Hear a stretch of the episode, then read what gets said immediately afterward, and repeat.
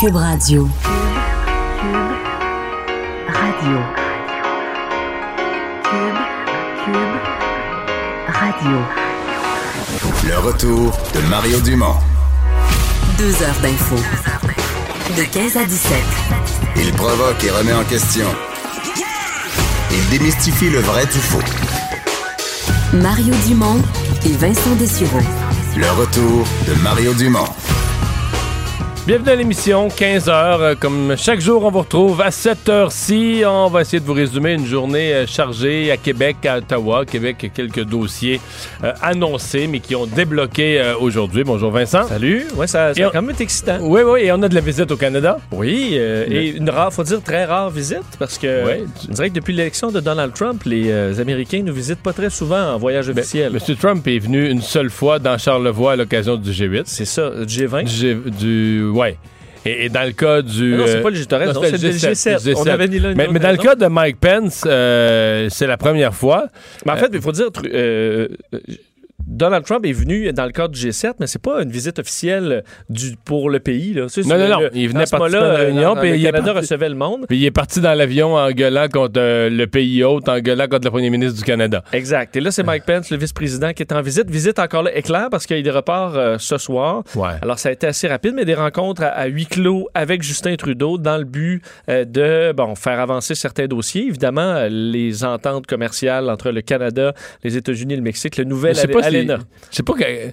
On dirait que je les vois pas tellement ensemble, Mike Pence et Justin Trudeau. Mais ça m'apparaît les antipodes, là. Ouais. Quasiment plus qu'avec Donald Trump. Oui. Parce Oui, que, parce que Donald Trump a vécu une vie de jet set comme Justin Trudeau aime, là. C'est Exactement. Alors que Mike Pence, c'est l'homme de famille euh, religieux dans son, dans son petit état, l'Indiana, à faire ses affaires. qui, euh, sais, pour qui, mettons, euh, il y a un homosexuel qui arrive, il change de trottoir, là. Je sais pas. Euh, à ce point-là? ouais, Ouais, mais mais, mais est-ce que, est que Mike Pence trouve cool Justin Trudeau? Je pense pas. Je pense Non. pas, mais ils étaient dans, du moins de bon, de ton assez, Oui, oui, oui. assez c'est vrai, poli c'est une, c'est conférence de presse interminable parce que la conférence de presse était en cours déjà il y a au moins, je sais pas, 40, 45 minutes et elle Oui. est encore en cours. Absolument. Je peux peut-être te faire entendre un extrait parce que, bon, euh, la majorité est en anglais, mais Justin Trudeau a quand même tenu à s'adresser euh, aux, aux Canadiens en français et euh, pour expliquer un peu quel était le ton de cette journée. Les Américains ont toujours été nos partenaires et surtout nos amis. Nos entrepreneurs travaillent ensemble pour innover et créer de bons emplois pour la classe moyenne. Nos soldats servent côte à côte. Et nos citoyens sont unis dans leur ambition commune d'offrir à leurs enfants le meilleur du monde. Plus tôt aujourd'hui, le vice-président et moi avons parlé de ce que nous pouvons faire pour multiplier les ponts entre nos citoyens et nos industries. Une chose qui ressort souvent dans le cadre de nos discussions, c'est bien sûr l'importance du libre-échange entre nos deux pays. Nos entrepreneurs et nos travailleurs doivent avoir accès au marché américain. C'est primordial. Du côté du Ouais. vice-président, ben, ce qu'on disait, c'est euh, que les relations entre le Canada et les États-Unis avaient été au plus solides que jamais là, grâce au Mais Donald leadership Trump des deux hommes. aussi. Oui, oui. En raison de son leadership, évidemment, à Donald Trump, mais a quand même salué euh, Mike Pence le leadership de Justin Trudeau. Il a dit qu'entre autres, son leadership avait permis d'avoir une entente qui était, euh, qui était un solide bargain pour le Canada quand même. Donc, euh, il n'est pas sorti là en disant vous êtes fait avoir, euh, on, on- Hmm. on a tout gagné. Tenu à envoyer quand même des fleurs au, euh, pri- au- au, euh, au premier ministre canadien. Mais, mais sur le fond, la grosse affaire de cette rencontre-là, c'est l'adoption par chacun des pays de la, du, du nouvel accord de libre-échange. Au Canada, on a l'impression que c'est une lettre à la poste parce que, un, le gouvernement est majoritaire, deux, l'opposition est même pas contre. Fait que euh, c'est pas, c'est pas trop dur à adopter.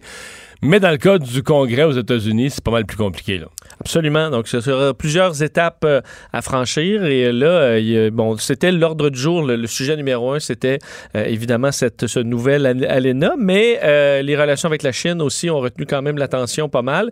Mike Pence a demandé à la Chine de libérer les Canadiens qui sont détenus. Alors, un dossier qui est quand même chaud et qui veut, veut pas est imbriqué avec les Américains parce que c'est un dossier qui, qui, est, interrelié pas mal. Et euh, pour ce qui est de Mike Pence, il va terminer son voyage euh, en allant porter une gerbe de fleurs au cimetière militaire national à Ottawa, puis ensuite repart, là, on couche pas euh, euh, dans un petit bed and breakfast à, Ottawa, on s'en retourne à Washington un petit peu plus tard aujourd'hui, ce sera pas très long. Ouais, en même temps, les vice-présidents font moins ce genre de visite officielle. là, tu sais. C'est sûr, mais là, c'est ni l'un ni l'autre. Hein? C'est ni l'un ni l'autre. Non. Donald Trump n'est pas plus venu. Non, c'est date, ça. On a 24 heures Non, de mais ce que visite je veux dire, c'est que officielle le- le- c'est ça, le vice-président, euh, à mon avis, il reste moins là, pour une soirée protocolaire puis tout ça. Il vient faire, vient faire de la business puis repart. Ouais, on va faire un souper avec celui qui vient, là. Rendu là, on va... Ouais, effectivement.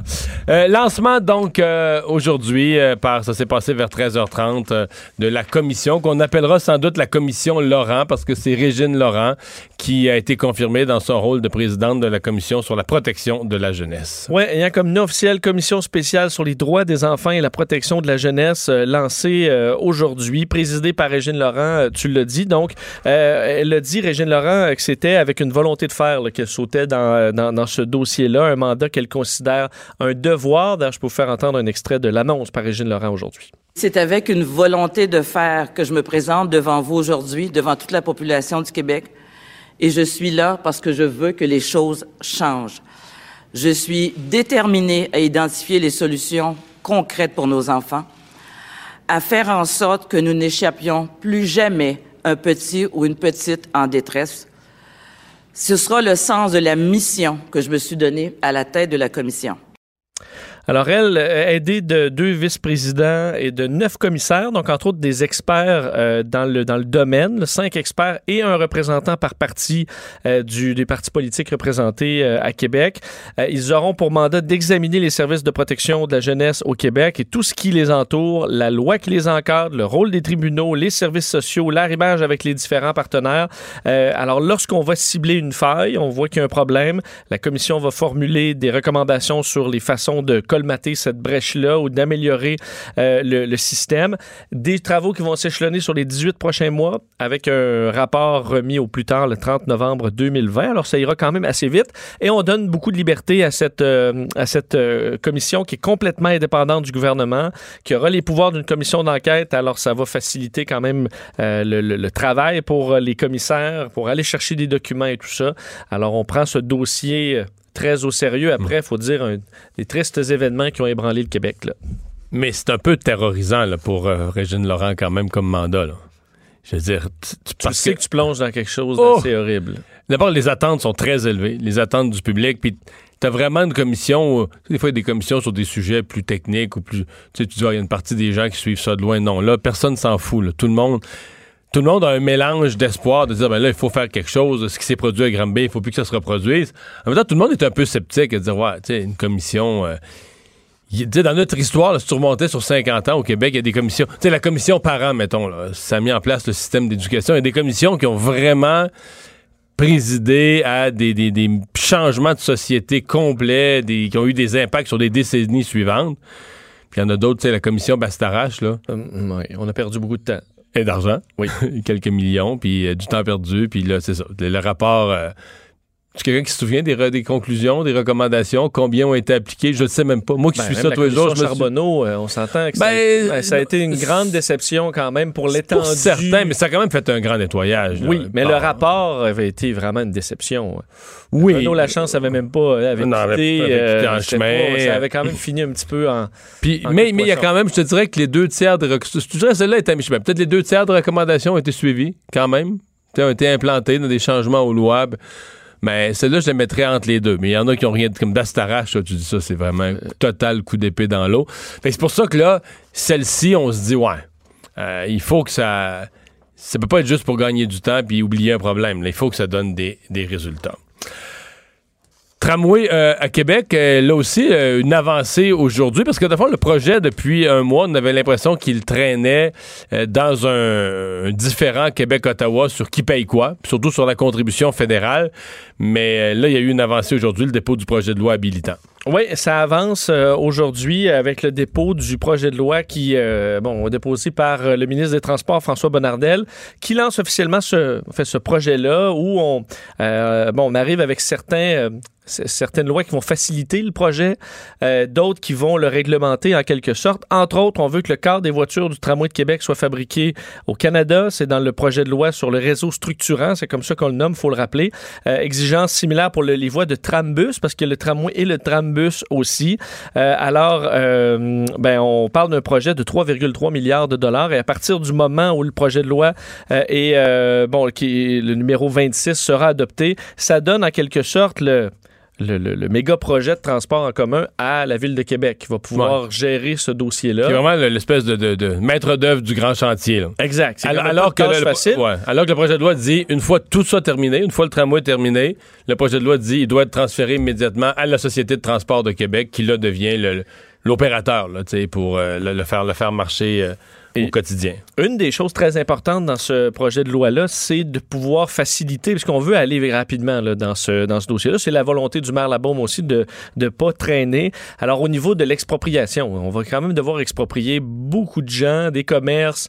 Euh, c'est un, dans certains cas, là, les, les rails du tramway passent dans des secteurs... euh, disons, densément peuplés ou avec des euh, plusieurs Ça se fera pas, ça se fera pas sans, sans casser des œufs. ça, Ben, exactement. Je sais qu'on fait pas d'omelette sans casser des œufs, mais le tramway, d'après moi, il y a des gens, y a des certaines expropriations qui vont, qui vont faire l'actualité, qui vont faire la manchette. Parce qu'il y en a ceux qui sont tout prêts, ils vont avoir plein de commerces vont gagner à ça, dépendamment d'où tu te retrouves, mais d'autres qui devront se faire euh, exproprier, ce sera plus difficile. Et afin d'éviter des retards, euh, on, pré- on va donc euh, obliger, en fait, la, la loi va empêcher des gens d'avoir des recours contre ça, à l'exception du montant de compensation, mais on ne pourra pas contester dans chaque cas euh, elle-même. l'expropriation. D'ailleurs, je vais faire entendre le, le ministre des Transports, François Bonnardel, qui expliquait un peu le projet de loi 26. Le projet de loi prévoit plusieurs allègements concernant les formalités à accomplir en vue d'acquérir par expropriation les biens nécessaires à la réalisation du réseau. Il contient aussi certains allègements en matière contractuelle. Par ailleurs, il impose à la Ville, lors de l'acquisition de véhicules de transport en commun, l'obligation d'exiger du fournisseur que 25% de la valeur du, du marché soit confiée en sous-traitance au Canada. Ouais, ça aussi, c'est important, cette condition-là. 25% donc, doit être fait localement. Exact. C'est quand même euh, sur un, un projet. Mais il n'y avait pas le choix. là. M- Monsieur Legault a tellement parlé de l'importance du contenu local. Souviens-toi du contrat du REM, euh, comment il avait insisté sur le contenu local. Euh, même, 20 je pense, 25 c'est une limite qui est fixée par des accords de commerce, là, mais à l'époque, il disait même que c'était pas assez, Monsieur Legault. Et euh, il reste encore euh, évidemment des choses à ficeler là, dans ce projet-là. Dont le financement. Dont le Ben, financement. le financement fédéral, mais on a l'impression qu'il va venir grâce à un compromis avec la, la mairesse Valérie Plante. Oui, d'ailleurs, elle s'est montrée aujourd'hui euh, ouverte. Là, de, bon, elle affirme que la balle est dans le camp du gouvernement du Québec pour le financement euh, du réseau structurant de Québec. Elle disait bon, qu'elle avait envie de participer à la création de ce projet de tramway à Québec. Alors, euh, bon, je, ne vais pas négocier sur la place publique euh, ce qui est un bon deal, une bonne entente. Ce- C'est là qu'on ne, perd rien. Mais il y a possibilité pour Montréal de faire quelques sacrifices pour s'adapter ou favoriser le projet de Québec. Alors là-dessus, la mairesse se dit ouverte. Fait que, D'ailleurs, Monsieur, Monsieur Labo m'a dit qu'il voulait pas de chicane Québec. euh, Montréal là-dessus. Non. Qu'on ne les emmènerait pas sur ce terrain-là. Non, puis à l'époque, avec les libéraux, on dirait qu'il y avait plus... euh, il était plus... Il s'en permettait beaucoup sur la chicane. Parce qu'il y avait quand même euh, beaucoup de gens de son bord au gouvernement. Là, les caquistes sont pas nécessairement vendus d'avance, je pense, au maire Labombe. Mais à Valérie Plante non plus. À Valérie Plante non plus. Fait que, Mais- ouais. Peut-être les deux ont intérêt à s'associer pour, pour discuter avec la CAQ. Mais Caroline Saint-Hilaire, ce matin, faisait valoir que peut-être que dans le deal, mettons que Montréal est privé là, de, de, de montants importants pour le transport en commun pendant une couple d'années. On va dire à Montréal, on va, on va te compenser après. Là. Tu vois, quand Québec va avoir fini son tramway, pendant une couple d'années, Québec n'aura plus rien, on va tout donner à Montréal pour compenser. Ouais. ça se tient. Là. Mais euh, Caroline Saint-Hilaire faisait valoir que peut-être que la mairesse Plante va se négocier un, tu un petit bonus à l'attente. C'est-à-dire que si t'attends, mettons que t'attends une couple d'années, tu laisses passer Québec, mais quand t'auras ta part, on, on va, te- on va te payer de l'intérêt. Comprends. Ta, part, ta, ta part aura une couche de crémage de plus. Ton pour- gros projet il va aller sur le fast track. Ouais, puis, on va il récompenser ta patience de cette façon-là. Comme tu vas laissé passer Régis devant toi pour son tramway, on va, on va mettre. euh, Quand même un jeu dangereux. Faut que tu te retrouves aussi avec les élections, où tu te retrouves pour tes grands projets. Ouais, ouais. Mais la mairesse Plante, en même temps, elle peut pas dire à sa population euh, Moi, je laisse passer Régis Labaume, puis euh, on perd- nous, nous, Montréal, on perd là-dedans. là, tout le monde veut être élu, tout le monde veut gagner quelque chose. Euh, rumeurs donc qui ont commencé à courir à l'Assemblée nationale qu'on pourrait siéger euh, un petit peu plus. Euh, bon, il y a déjà la journée de lundi. Normalement, le lundi, ça siège pas. Lundi prochain, ça va siéger. Mais François Legault a ouvert la porte encore plus. Là. Oui, et c'est drôle, c'est la première personne qui m'a parlé de la possibilité ça fait du- que le gouvernement devrait peut-être aller dans ce sens-là. C'est toi? Ça fait longtemps que je dis ça. fait euh, des mois. Là, Oui. Je pense. Tu disais, il devrait laisser planer l'idée de, ben, là, pas de baillon, là, on va juste passer l'été à travailler. Ben oui. Puis on s'entend que... On a été élus pour travailler. Oui. Travaillons. Ben, on s'entend que tu as des vacances d'été qui s'en viennent, puis tu aurais bien le goût de les prendre. Mais c'est sûr que c'était un député libéral. Tu dis t'es contre le projet de loi 9, t'es contre le projet de loi 21, t'as as, fermement fait valoir ton opposition, là. Mais là, t'as un chalet réservé là, la semaine du 20 juin, là. Tu t'en vas à, avec toute à ta- Cape Cod, là. Avec toute ta famille, là. Ouais. Ou t'as des billets d'avion d'acheter, là. ouais. Fait que là, le go, il se met à courir la rumeur de ouais, on pourrait siéger cet été, là. Mais... Tu partais en Nouvelle-Zélande trois semaines. Puis là, pas tout, c'est pas tout, parce que l'été passé, là, t'étais en pré-campagne électorale, fait que t'as pas vraiment pris de vacances. Ah. Fait que ton conjoint, ta conjointe, tes enfants, là, sont déjà en maudit de l'été passé, là. Puis là, tu commences à faire euh, flotter la perspective qu'on pourrait encore annuler une partie des vacances ou les vacances cet été, là. Puis aller de l'avant le mois de juillet. Du moins, c'est ce que Fait, le fait que gouver- tout ça pourrait tout ça pourrait faire que dans les deux prochaines semaines, on accélère un petit peu le rythme des travaux, puis finalement, on s'arrange pour que les projets de loi soient adoptés. C'est peut-être la stratégie euh, derrière ça, puisque le gouvernement Legault, Legault, on sait, et euh, les libéraux euh, s'entendent pas sur ben, plusieurs dossiers. Les, les principaux présentement étant le projet de loi sur la laïcité, le projet de loi sur l'immigration. L'Assemblée nationale doit se terminer le, le 14 juin prochain. Et euh, ben, est-ce qu'on va dépasser ça? Il est aujourd'hui euh, sur ce sujet-là. Le premier ministre s'est dit ouvert à regarder cette option-là, parce qu'on semble pas vouloir se diriger vers un baillon. On veut euh, avoir la collaboration des partis d'opposition. Je fais entendre le premier ministre. Il y a deux projets de loi, entre autres, qu'on souhaiterait adopter. Euh, c'est le projet de loi sur la laïcité, le projet de loi sur l'immigration. Maintenant, bon, faut-il euh, siéger au mois de juillet? Est-ce qu'on doit poursuivre toute la fin du mois de juin? Euh, des choses qu'on va discuter avec Donc, l'opposition. vous n'écartez pas ce scénario-là. Vous êtes ouvert à siéger- plus longtemps. Ben, moi, je veux que les, idéalement que ces deux projets de loi soient euh, adoptés, donc on n'exclut rien. Po- poker, ça sonne Ouais, poker. Ton, ton ton, euh, son ton te fait sourire. Ben non, mais c'est parce que c'est très poker comme façon de Comme on s'exprimer. regarde ça. Ouais, ouais, ouais, ouais. Là, tu penses qu'il est. Il y a du monde qui joue à ça au poker. C'est plutôt de se taire avec leurs cartes. Là, ils vont dire Ouais, j'ai une paire. Puis Là, tu regardes la face. Y a-tu une paire ou y a pas une paire? Et là, ok, tu penses que c'est pas si naïf que de dire Ah, ben, on va regarder. euh, ouais, ouais. On veut Mais que j'ai vu de ça. Hey, j'ai hein. vu ça souvent. là. J'ai vu, euh, j'ai vu Guy Chevrette faire ça quand il était leader. J'ai vu plusieurs leaders du gouvernement. C'est rare que c'est le chef. Habituellement, c'est le leader du gouvernement. là. Ça aurait dû être Simon Jolin. Mais parce que Simon Jolin Barrette, dans ce cas-ci, ce qui est particulier, c'est que le leader du gouvernement est lui-même le ministre qui a les plus gros projets de loi à passer. Ça, c'est un peu exceptionnel. Parce que généralement, mettons, le ministre de l'Éducation a des gros projets à passer. Mais lui, le ministre de l'Éducation, il s'occupe du contenu des projets de loi, puis le leader s'occupe de la stratégie parlementaire, puis tu sais, de, de mettre un peu de pression sur l'opposition. Mais là, c'est Simon Jolin Barrette qui est leader du gouvernement, puis c'est lui qui a les deux, c'est lui qui est ministre de l'immigration Il peut aussi. pas s'auto-épauler. là. Ben c'est ça. C'est le même. C'est comme le premier ministre qui est, vu, qui est venu l'épauler. On va euh, passer à notre euh, segment avec JT. Qui a dit quoi? La politique en 280 caractères. On parlait déjà politique, mais là, JT est avec nous. Jean, bonjour. Salut Mario.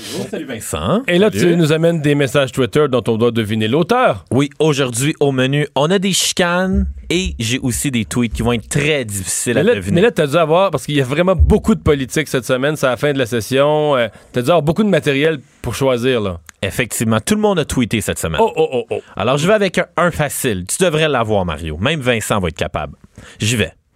La députée de Sherbrooke qui vient de s'excuser publiquement pour ses propos franchement déplacés n'a pu les exprimer sans en avoir eu l'approbation et même l'orientation de son chef, Gabriel Nadeau-Dubois, devrait s'excuser publiquement. Mot-clic, Paul QC. On parle du dossier Catherine Dorion? Ben, on parle. Non, non, non, non. Hein? On parle du dossier de la comparaison. De, Ah, oui, de- de la comparaison du ministre Jean-François Roberge avec Gaétan Barrette, qui a insulté Jean- Jean-François Roberge, mais qui a aussi insulté Gaétan Barrette. puis C'est lui qui a tweeté ça, je l'ai vu. Bravo, Bon, Mario. Je l'ai vu passer, celui-là. Oui. Mais c'est un petit peu complexe. Je pense que la députée de Sherbrooke en a remis, insulté Gaétan Barrette, puis elle s'est excusée, mais là, Barrette prétend qu'elle a eu de- elle a, elle a eu besoin de demander la permission à Gabriel Nadeau-Dubois pour s'excuser. Fait que. et puis là, il y a aussi Gabriel Nadeau-Dubois qui a tweeté Ben là, voyons donc, on n'avait pas d'affaire à s'excuser. C'est proche de là. Mais c'est vraiment, dans le fond, moi, ce que je réalise là, depuis que je fais cette chronique, c'est que dans le fond, les chicanes sur Twitter, c'est les mêmes chicanes de politiciens que des élèves de secondaire 4. Ah oui? Mais à mon avis, ça Le ça niveau ressemble. baisse beaucoup. Oui, là. ça baisse beaucoup, hein, ces chicanes. Mais moi, je trouve ça très divertissant. Ah? Moi, j'adore. Ça me permet de découvrir des politiciens. Ça me fait des beaux sujets pour les chroniques. Mais au final, là, fille de 16 ans sur Facebook, politicien sur Twitter, pas mal la même Gaétan affaire. Barrette était capable quand même dans le. Ouais, ouais, quelques mais, ouais, aujourd'hui, c'était du, c'était du taponnage. Là. Ouais. Bon, je vais avec un prochain tweet. Lui, à mon avis, il va être difficile. Il est truqué un peu. Oh! Je vais, je vais tester des capacités, Mario. Heureux d'accueillir le vice-président Pence à Ottawa. Pendant plus d'un an, nous avons négocié avec acharnement pour conclure une bonne entente dans le cadre de notre accord de libre-échange. J'attends avec une impatience les discussions sur la manière dont nous poursuivrons notre partenariat. Ben là, il nous a donné un Ouais. en nous disant qu'il était truqué. Parce que Donc, c'est pas Christian Freeland. Ben, c'est pas Justin Trudeau, Christopher Freeland. Exactement. Parce que là, ça serait pas truqué, ça serait évident. Mais C'est quelqu'un d'autre que ces deux-là. Parce que je m'étais dit, si je te lis ça, c'est certain que Mario va s'essayer avec Ben, Justin Trudeau. Ouais. Donc, J'ai déjà pas- parlé de lui. C'est pas un de ces deux-là. Donc, t'as déjà parlé de lui. Mais là, écoute, euh, d'abord, est-ce qu'il a, qu'il a tweeté bilingue? Oui, hein? Oui. Ouais. Donc, c'est un fédéral, là. Il tweet bilingue. Euh, écoute, c'est peut-être François-Philippe Champagne, c'est peut-être Marc Garneau, parce que Marc Garneau... Ah, je vais essayer de Marc Garneau parce qu'il a siégé sur le comité là, qui s'occupait des affaires Ottawa- Ottawa-Washington, non? Non. Euh, Il nous faudra un buzzer, là. Ouais. Ouais, mais sinon, ça peut être... Écoute, c'est- J'ai déjà parlé de lui. Moi, je l'aime beaucoup. OK, un autre indice. Ça tu l'aimes beaucoup, t'as peu. C'est quand même un indice, ça. Ouais. T'aimes beaucoup en politique Euh, fédérale? libéral, fédéral, que t'aimes beaucoup, un député, un ministre... euh, Mais je l'aime beaucoup pour la façon dont il utilise les réseaux sociaux. Ouais, ouais, non, j'avais compris ça. Euh, qui qui utilise bien les Il y a un nom difficile à prononcer. C'est un Québécois? Non. Ah, ça serait-tu euh, Si je te dis navet. Navdeep Baines? Bravo, Mario. Ah, c'est le ministre fédéral de l'Industrie. Oui. Alors, Parce euh, qu'il y en a, euh, ben, lui, il parle un peu français. Non, lui, il parle français comme il se débrouille. Mais il y en a qui tweetent bilingue, c'est quelqu'un d'autre qui tweet. Parce qu'il y en a qui tweetent bilingue, puis il parle pas bilingue. tu demandes de répéter. mais lui, il euh, parle un petit peu français quand même. Je pense qu'il serait capable de rédiger un tweet, peut-être avec une faute d'orthographe. là, mais- ouais. Puis, euh, mais la visite de, de, de Pence à Ottawa, c'est-tu par rapport à l'entente pour euh, l'aluminium, ça, qui avait été signé il y a Mais deux en fait, c'est que l'entente sur, l'aluminium étant réglée, la- l'acier et l'aluminium, ça rouvre la porte à la vraie entente de libre-échange Canada, États-Unis, Mexique, qui doit être adoptée dans les trois chambres. Donc, euh, la Chambre des communes au Canada, il n'y a pas vraiment d'enjeu. Euh, Trudeau est majoritaire, ça va être adopté. Puis, de toute façon, les, conservateurs sont pour, tout le monde est pour. Mais euh, au Congrès américain, c'est plus compliqué. Puis la semaine passée, ben, il devait en être question dans la rencontre entre M. Trump et Mme Pelosi, euh, M. Trump, les dirigeants démocrates. La rencontre a plutôt mal tourné. Ouais, a duré, une Ah. minute, a duré deux minutes et demie, puis ils se sont engueulés, puis euh, ils sont sortis en disant les uns les autres que l'autre n'était pas intelligent. Fait que euh, ça a pas, ils ont pas. Pense qu'ils n'ont pas pu aborder le sujet froidement. Là. Bon, c'est dommage. C'est Mais euh, dommage. est-ce que c'est quand la dernière fois que Trump est venu à Ottawa? Il est jamais. Ben là, il, est Ouais, venu, il est peut-être venu en vacances euh, quand il n'était pas en politique, mais depuis qu'il est président, il est jamais venu. Il n'est venu qu'une fois euh, au G7 de Charlevoix, mais là, il est venu vraiment, parce que c'était le G7 qui était en sol canadien. Si le si le G7 avait été à, à Paris, il serait allé à Paris. Si le G7 avait été en Italie, il serait allé en Italie. Donc, il est officiellement jamais venu en visite au Canada. Hein, pourquoi? Mais je pense qu'il a peur. C'est le même problème que partout. Il a un peu peur d'être mal reçu, qu'il y ait des manifestants partout qui bouent. Puis... Ah ouais. Mais ça, c'est son, son train de vie quotidien. Et son là. intérêt est en politique intérieure beaucoup plus. Ouais. Mais là, il va. Il fait même qu'il est allé au Japon, il va aller à Londres. Peut-être le Canada sur son programme éventuellement. Bon. Qui Ça sait? qu'il aime vraiment pas ça, les voyages extérieurs. Ben, entre autres, sur Air Force One, son staff qui trouve ça difficile parce que Trump, en voyage dans Air Force One, il dort jamais. Fait que tu peux te faire réveiller à n'importe quelle heure du jour et de la nuit pour te faire engueuler. Et euh, le problème avec Air Force One, c'est qu'il n'y a pas les. Tu sais, on s'imagine que c'est super de luxe, là, mais les, les- les- maintenant, les premières classes, entre autres dans les compagnies aériennes, tu sais, t'as des lits qui se. Je veux dire, ton bain, il se couche, là, t'as des petits pods. Mais dans Air Force One, c'est pas ça, là. C'est encore des gros bancs, oui, très confortables, mais qui, qui cantent au 45, là. Donc, dormir là-dessus sur un voyage de, de, de, de, de 26 heures, Avec pas un gros malpoli qui te crie par la tête Ouais, aux, deux, aux deux heures. se réveille aux deux heures, c'est vraiment pas, di- c'est vraiment difficile. Ça a l'air qu'au dé- au début de la présidence, les nouveaux, le nouveau staff souhaitait, tu sais, t'as le goût d'aller dans Air Force One faire un voyage, c'est, super excitant. Puis là, maintenant, ils se battent Ça pour pas y aller, là, ouais.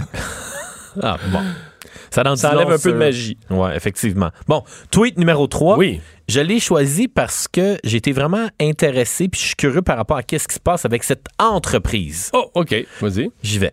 J'ai fait l'essai d'une voiture autonome chez BlackBerry QNX ce matin. Nous pouvons certainement être fiers qu'un leader mondial en innovation soit une compagnie canadienne. Et c'est accompagné de trois photos, une grosse puis deux petites à droite. Oh, le Hein, je l'ai-tu vu, celle-là? Oh. C'est Marc Garneau. Oui, c'est Marc Garneau, Ah, effectivement. je l'ai vu, je l'ai vu ce matin, euh, ce tweet-là. J'ai été quand même surpris de voir que, que BlackBerry est encore vivant. T'sais, ils vendent beaucoup moins d'appareils mobiles. Et- qui et- utilise un BlackBerry de nos jours? Non, personne. Personne. Mais ils, ils font de l'argent sur d'autres euh, d'autres plans. Là.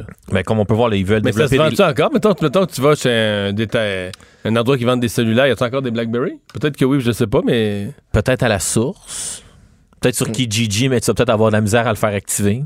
Ouais. Tout cas, c'est certain que si tu t'achètes un BlackBerry, tu risques de pas pouvoir prendre des très belles selfies. Non, mais ça se peut que tu, tu vas avoir de la misère à trouver des amis aussi pour t'aider. t'aider avec tes applications que tu as de la misère. Il n'y a là. pas grand monde qui connaît ça plus que toi. Là. Mm. Mais t'étais-tu au courant que BlackBerry s'intéressait à l'industrie Moi, ça, moi non, non, mais là, ils ont l'air- selon Marc Garneau, ils sont très avancés. là, puis il a, il a Ouais. fait une ride en voiture autonome, puis ça a bien été. Puis Je suppose que ça a bien été s'il l'a partagé. Normalement, s'il y avait un accident avec la voiture, il, il l'aurait tué. il aurait pas Mais- dit euh, qu'il était très fier d'une compagnie canadienne. Mais tu sais, une démo par la compagnie, il faut faire attention. Là, dans un circuit euh, connu par la voiture. euh, il y a tellement ouais, des pas en voiture autonome où euh, ça fait 10 ans qu'on en Mais- fait des petits circuits de même. Mais là. il peut arriver quand même des avaries. Je sais pas si tu te souviens d'avoir vu passer ça. La compagnie Volvo avait convoqué toute la presse européenne. Son, là, je remonte dans le passé parce qu'à cette heure, des systèmes de freinage, de faire une dizaine d'années, là. Euh, pour montrer un nouveau système de freinage automatique. Donc, ils ont pris une Volvo, pas de conducteur dedans. Ils l'ont envoyé pleine vitesse dans le derrière d'un camion, Ouais. en se disant le système, tu sais, le- quand, quand l'auto va voir le, le- le Ouais. camion, euh, le système de freinage va embarquer, puis il va freiner juste, il va s'arrêter deux pieds en arrière du camion. Le système de freinage a jamais embarqué. Fait que tu avais tous les photographes, les caméramans, tout le- tous les, les spécialistes automobiles de l'Europe étaient là, là tu sais. Pour faire un accident de Hey, char. spectaculaire, ça a fait c'est solide. Là. À Wow. 60 km/h, une Volvo qui rentre dans le derrière d'un Hey. J'imagine les gens, tu sais, les gens qui ont conçu l'événement. là. Fais, Ouais, ouais, OK. C'était pas tout à fait le but recherché. Non. On va travailler notre technologie. Ah, des fois, c'est des fois les plus gros problèmes aussi. Des fois, ils se passent 6 pouces derrière le volant. Ben ouais. Mais là, il y avait pas de cette fois-là, il y avait personne justement derrière le volant. Il fallait prouver que il fallait prouver que t'avais pas besoin de personne. Bon, on retourne au Québec Oui, avec au le Québec. tweet numéro 4. Le Parti québécois est très fier de poser ce geste fort qui affirme clairement que le Québec est le seul, en lettres majuscules seul, à pouvoir décider des projets qui partent sur son territoire et qui affectent son environnement. Mot-clic ASNAT, mot-clic Paul QC, mot-clic changement climatique. Bon. Ben là, euh, on est au Parti québécois, puis on est sur l'environnement. Fait que, euh, est-ce que c'est parce que je l'ai pas vu celui-là? Ah, c'est la première fois que je parle de ce député. OK. Donc, qui, qui est le porte-parole en environnement? Ils sont juste, ils sont Ouais. juste neuf. là. Qui est le porte-parole en environnement du Parti québécois? Sylvain. euh, C'est Gaudreau? Sylvain Gaudreau, hein? Bravo, Vincent. C'est lui, c'est Sylvain Gaudreau, c'est ça? Ouh, un point pour Vincent aujourd'hui. C'est rare, mes points. C'est lui-même. Oui, alors, euh, il parle du projet de loi 391. Donc, est-ce que tu as des détails par rapport à, tu sais, c'est quoi non, mais ce projet-là? c'est- euh, OK, c'est parce que c'est un projet de loi privé. Honnêtement, c'est pas un projet de loi du gouvernement, là. ah. C'est probablement c'est un projet de loi qu'il a lui-même déposé. C'est ce qu'on appelle un projet de loi de député. Honnêtement, je dois me confesser, là, je suis pas allé lire. tout- J'ai vu qu'il avait fait quelque chose comme ça, mais je suis pas allé lire les détails.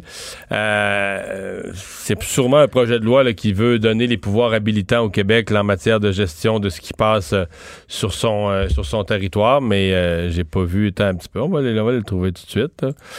Euh, il a vraiment pas fait de la manchette son projet de loi. Ri, mais ouais, ouais, ouais, ouais, ouais, ouais. Mais regarde, c'est. euh, Mais, pauvre, c'est- c'est- mais c'est- pourtant, mais c'est pas rare, c'est pas rare qu'un député dans l'opposition fait ça, là, tu sais, vouloir montrer la, la- la détermination puis la- que sa politique est bien structurée en la, tu sais, veux dire, dans le fond, tu, tu- tu prends ta- tu prends ton élément politique puis tu l'insères dans un projet de loi en disant, regarde, si on était au gouvernement, nous on ferait voter un projet de loi comme ça. Ah, bon, ça fait du sens. Est-ce qu'on a le temps pour un autre tweet ou tu vas à la, non, la on a la question? question du public. Allons-y.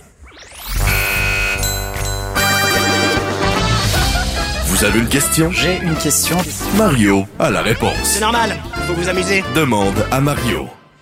Alors, la question sur Facebook nous vient de M. Pierre-Hugues Boisvenu. Mario. Oh, mais là, c'est un, auditeur connu, ça, là. Ouais. Ah ouais? Oui. C'est un C'est un sénateur. Ah, mais là, je sais pas si peut-être qu'il y a le même nom. Ça m'étonnerait. Ben, Que je vais aller vérifier sa photo de Vas-y avec la question quand même. Mario, que s'est-il passé dans ton environnement pour devenir tout à coup anti-Shear? Évidemment, il fait référence à Andrew Shear. Ouais, on comprend que c'est bien Pierre-Hugues Boisvenu, là. Donc, Mario, es-tu anti-Andrew Shear? Est-ce que je suis anti-Andrew Scheer? Non, je suis anti-personne. Je suis pas anti-Justin Trudeau, je suis pas anti-Jack Metzing. Je vais être euh, contre certaines de leurs politiques. Euh, récemment, ben, j'ai trouvé que M. Scheer, par exemple, euh, si c'est à ça qu'il réfère, la dernière chose que j'ai écrite, euh, euh, c'était pas méchant, mais c'était très sceptique sur Andrew Scheer, c'est où il s'en va avec sa politique environnementale. Parce que je comprends qu'il y a, noirci à l'échelle canadienne toute forme de taxe carbone, mais moi, quand je regarde à l'échelle mondiale ce que, les gouvernements font, euh, c'est un, des, euh, un des, gros moyens. Mais non, je ne suis pas du tout, euh, je suis pas du tout Andrew Scheer. Maintenant, je suis un peu sceptique, c'est-à-dire que est-ce que je considère que demain matin, euh, hors de tout doute raisonnable, il a l'air du gars super solide pour être premier ministre du Canada? La réponse, c'est non. Mais celui qui est en face de lui, Justin Trudeau, l'est depuis quatre ans. Puis je considère toujours pas, après trois ans et demi, qu'il est euh, le plus solide premier ministre du Canada qu'on a eu. Donc, il va falloir choisir. C'est un peu ta job d'être sceptique aussi.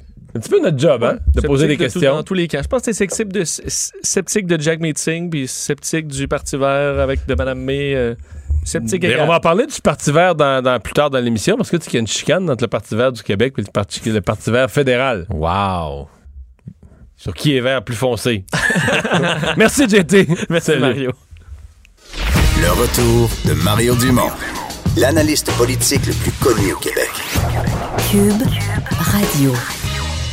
On l'a mentionné il y a quelques instants. 13h30 aujourd'hui, conférence de presse. Elle était très importante. Euh, François Legault, mais qui était accompagné de son ministre Lionel Carman et euh, des, de députés des quatre partis, ainsi que de notre prochaine invitée, Régine Laurent, qui acceptait la présidence de cette commission spéciale sur les droits des enfants et la protection de la jeunesse. Euh, bonjour, Régine. Bonjour, bon après-midi. Toute une job?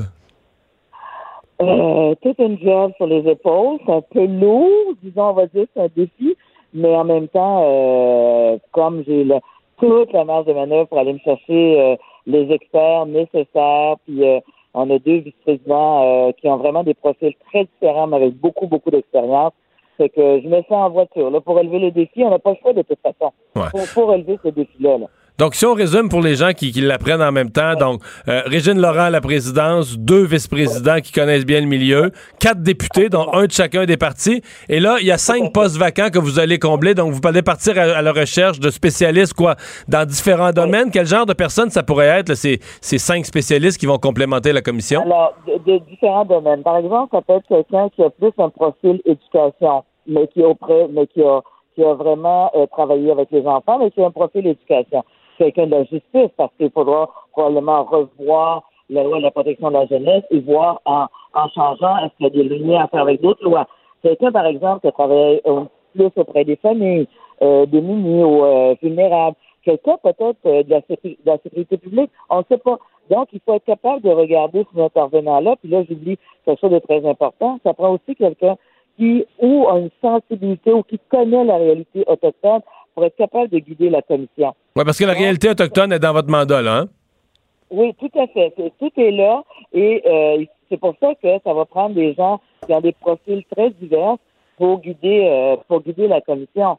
Euh, de la même façon que on va les élus de l'Assemblée nationale qui sont avec nous ont vraiment il y en a plusieurs là-dedans, Madame David, Madame Lavallée, euh, Madame Lorraine Richard, des gens, Madame Massé, qui ont déjà une espèce de sensibilité sur tout le processus psychosocial ou qui ont travaillé avec des jeunes. Alors, c'est ça qui va être important de mettre en commun et après ça, d'entendre des gens qui vont venir nous parler, soit des organismes, soit euh, des gens de terrain que je souhaite beaucoup, parce que souvent les gens de terrain nous apportent des solutions très concrètes et applicables. Alors, euh, c'est tout ça qu'il faut voir, mais c'est gros, mais c'est c'est un défi que, je le disais, on n'a pas le choix que de réussir pour nos enfants. C'est quand même quelque chose de, de- de partir avec une commission. C'est assez probablement unique dans l'histoire, mais une commission dont le point de départ, c'est la mort d'un enfant. Parce que bon, c'est pas, pas qu'on savait pas qu'il y avait des problèmes à la DPJ avant, mais pour que la commission soit aussi large, avec des pouvoirs aussi énormes, le mandat d'aller fouiller, même en dehors de la DPJ, mais jouer dans l'éducation, la justice, le- les services policiers, etc., c'est quand même, c'est quelque chose. C'est c'est la mort d'un enfant qui est euh, le, le- le point de départ, le, point d'allumage. Absolument, absolument. Puis comme tout le monde l'a répété, le premier ministre au premier chef, c'est qu'il il, il a raison et c'est pour ça que pour moi c'est important que le mandat soit large. Il y avait du monde à l'école qui était au courant, on l'a échappé. Il y avait, il y avait euh, des voisins qui avaient succès, on l'a échappé.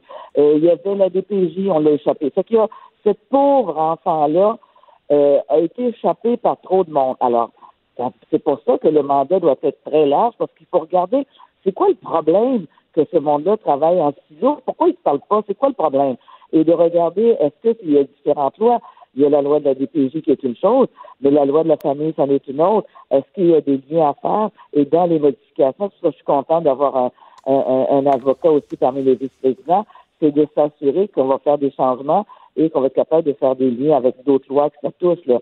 Mais c'est vrai que c'est malheureux, mais moi, je trouve que la mort de cette petite fille-là, il faut des fois, en tout cas, moi, c'est mon besoin de trouver à quelque chose de positif. Si ça aura servi à ce que ça n'arrive plus jamais à d'autres enfants du Québec, ben ce sera ça. Puis cette petite ange-là aura servi à ça. Euh, Aujourd'hui, là, tout le monde est rempli de, de bonne volonté. Est-ce que la, la présidente a quand même la crainte là, qu'en cours de route, là, ça se complique, on arrive, je sais pas moi, sur des, des enjeux idéologiques, des enjeux syndicaux, euh, des gens qui défendent leurs intérêts ou qui défendent leur, leur point de vue ou qui défendent leur vieille façon de faire, mais que ça, que ça se complique un peu, là. Moi, je pense que, hum, pas à ce niveau-là, je pense qu'on risque d'avoir des, des bonnes, bonnes discussions. Ne serait-ce que, je, le dis de façon positive, là, on a un mandat très large. OK. Un, il faudra partager notre compréhension du mandat. Pour moi, c'est important pour être capable de dire, OK, le jour 1, là, on part ça comment? Euh, parce qu'il faut qu'il y ait quand même une certaine logique. On va, on va entendre des gens, donc il faut qu'il y ait une certaine logique. Là où je pense qu'on va avoir beaucoup de discussions, c'est sur ce qu'on va entendre, euh, ce que j'appelle de très, très difficile. Et euh, qu'est-ce qu'on fait avec? Probablement par tempérament, il y en a qui vont vouloir qu'on le rectifie, mais c'est pas le mandat de la commission. Il va falloir qu'on accepte de, de, de, de référer. Euh, je pense que c'est là où on risque d'avoir euh, certaines difficultés. Mais autrement, moi, je pense que, puis les élus de l'Assemblée nationale l'ont répété encore tout à l'heure, tout le monde veut arriver, tout le monde dit, on n'a pas le choix, il faut arriver à quelque chose pour nos enfants. Alors moi, j'ai pas de crainte, mais et, qu'il y ait des débats, moi, euh, dans mon passé, euh, c'est quelque chose qui m'a jamais fait peur. Donc, on va avoir des débats, on va avoir différentes propositions dépendant des experts qui vont nous parler, puis on va on va statuer là-dessus. Là. Ouais. Comment, que- quel rôle vous voyez pour les, les- ouais, les- les intervenants politiques là-dedans? Parce que c'est quand même assez rare. Je dis pas que c'est jamais arrivé. On a eu la commission Bélanger-Campo. J'ai deux, trois exemples en tête. Mais c'est quand même assez rare qu'on mélange ça. Généralement, on fait soit une commission Oui. parlementaire ou soit on fait une commission de- d'experts et d'intervenants, puis après ça, les parlementaires prennent le rapport à la fin. Mais là, les experts sont là, les vice-présidents, etc., mais aussi des députés à table. Comment vous voyez cette mixité? Parce que le jeu politique, les députés vont vous embarquer des fois dans une joute politique. Ben, non, ça m'étonnerait. Ça peut donner cette perception-là, mais ça m'étonnerait. Parce que si on se rappelle la composition de la commission, à part les deux vice-présidents et moi, il y a quand même cinq commissaires experts qui viennent de différents, de différents horizons. Alors, ce sont des experts dans leur domaine qui vont aider et qui vont euh, participer pleinement à la commission, tout comme les élus de l'Assemblée nationale sont des commissaires qui vont participer pleinement à la commission. Donc, dans la mesure où on a un mandat à suivre, à mon avis, ça va être un peu difficile euh, de dévier de ça et probablement que ça fait partie de mon rôle d'être capable de ramener au, au mandat que nous avons à remplir. Mais moi, j'ai pas de crainte parce qu'il va y avoir beaucoup de débats avec les experts qui vont être là. Euh, et moi, je, je compte, puis je l'ai dit, je compte me servir beaucoup et des experts et des deux vice-présidents qui ont des profils très différents avec beaucoup d'expérience. Les délais. Parce que là, on va être sur les faits. Là. Oui, oui, oui.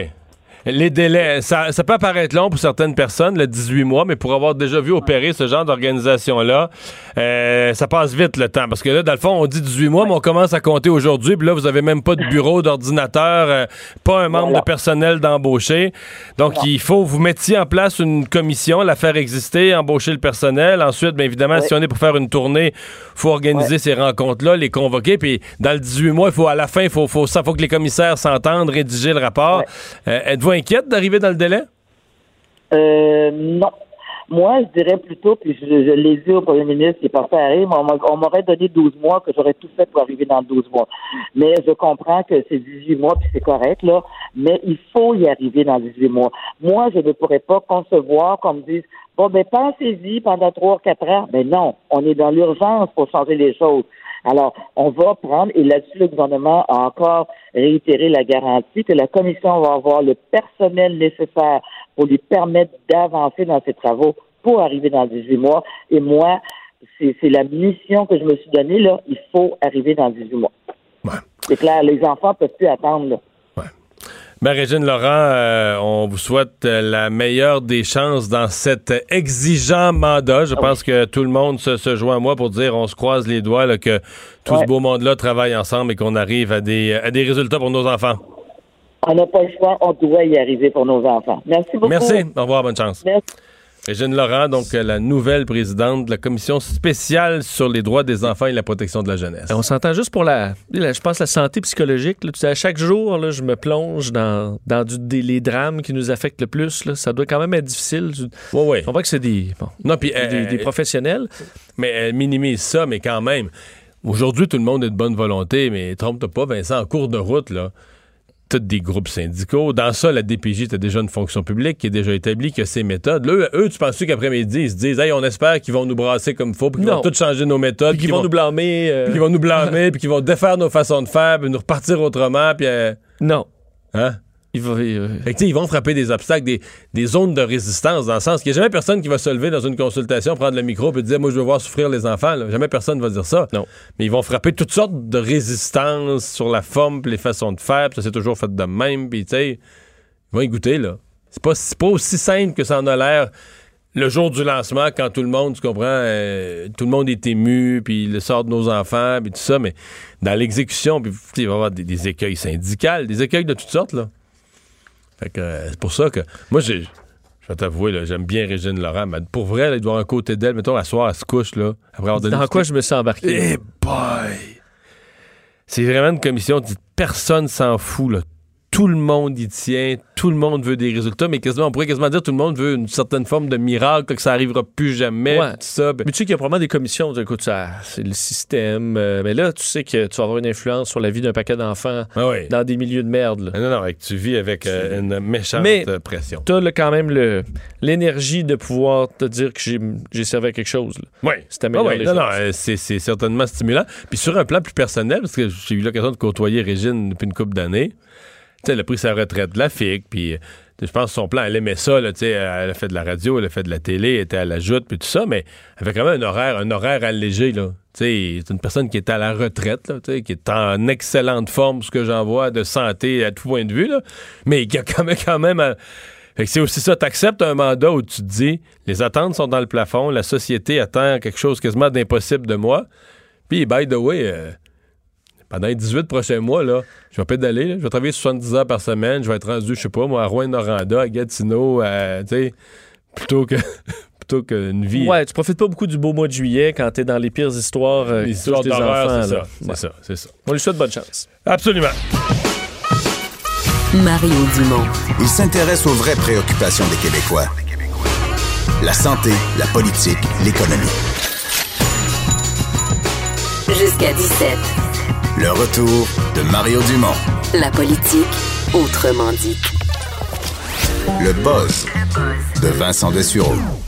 Et dans ton boss d'aujourd'hui, Vincent, tu nous parles d'un sujet qui a effectivement été viral par- sur les réseaux sociaux parce que hier soir, je suis arrivé à la Ouais. maison, mes enfants m'ont questionné là-dessus. Ils t'en ont parlé? Ils m'ont questionné. Bon, ben, je- moi aussi, je me questionnais euh, parce que vous avez probablement vu sur les réseaux sociaux depuis euh, bon quelques quelques heures hier, euh, Quelques jours. euh, quelques jours même, une photo de Pierre Bruno euh, en train de se, a fait chez le tatoueur, donc en train de se faire tatouer le bras. Moi, même avec mes collègues de Salut Bonjour Week-end, on a une petite conversation de groupe. On se demandait, mais qu'est-ce qui se fait? Est-ce que se fait une manche? Euh, euh, Est-ce qu'il se fait un tribal ou pour- quel est le- l'objectif de ce tatouage-là? Et finalement, on a compris dans les dernières heures. Euh, c'est relié à une publicité que vous avez peut-être pas vue encore, mais je vous fais entendre l'audio tout de suite. T'es sûr que c'est ça que tu veux? Ça fait-tu mal? Ben non, Pierre, ça, ça fait pas mal. Hum, pas mal. Soutenons les durs à cuire dans leur combat contre le cancer. Les tatouages animés des durs à cuire. 2 chacun au profit de la Fondation Charles Bruno.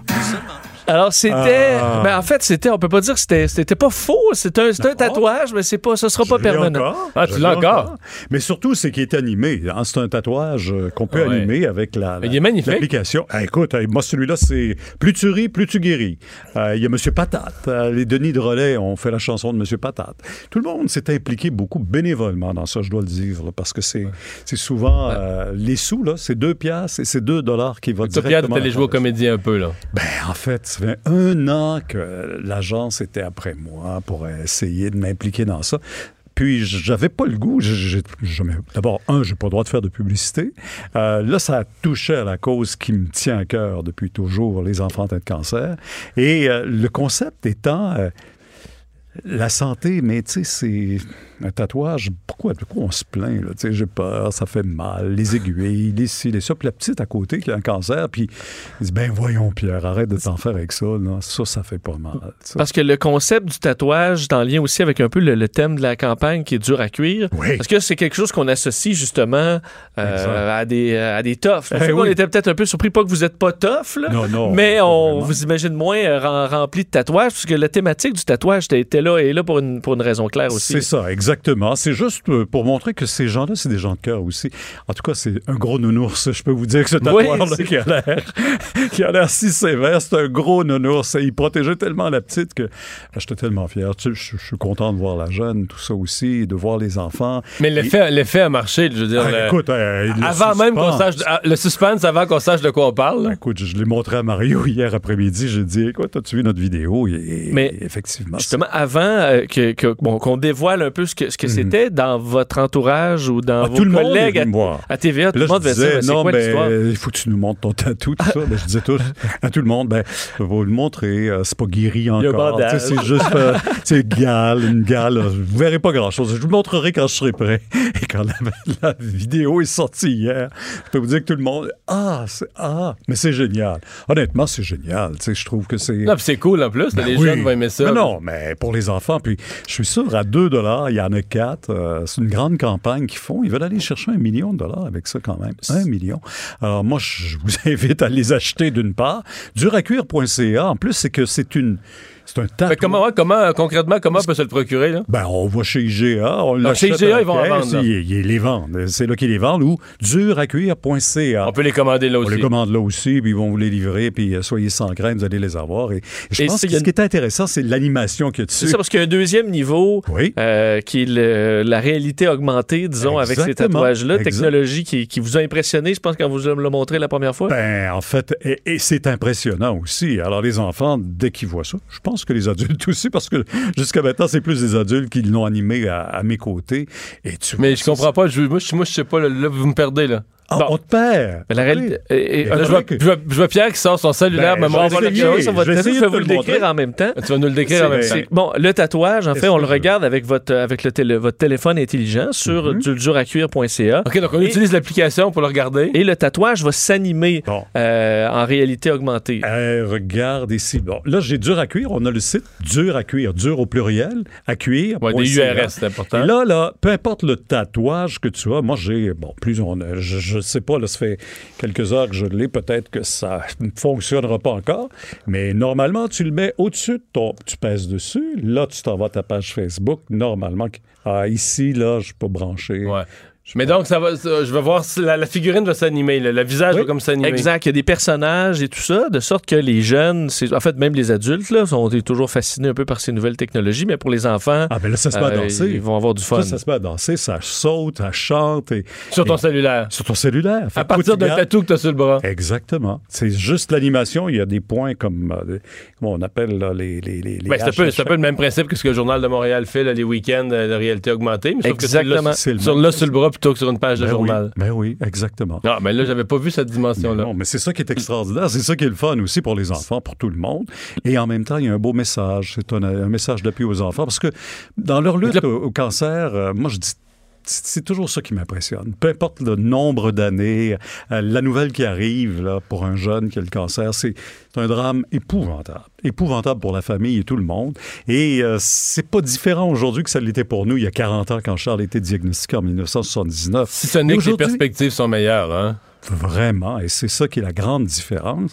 Et euh, c'est pour ça que je suis resté très associé à cette cause-là. J'ai pris un engagement auprès de Charles, mais je les vois, les enfants, ils ont ce même rêve, cette même ambition, cette même capacité, cette résilience, tout. Alors moi, ça me motive tellement. Alors quand on peut faire quelque chose qui est tangible pour eux, on les aide dans cette lutte-là.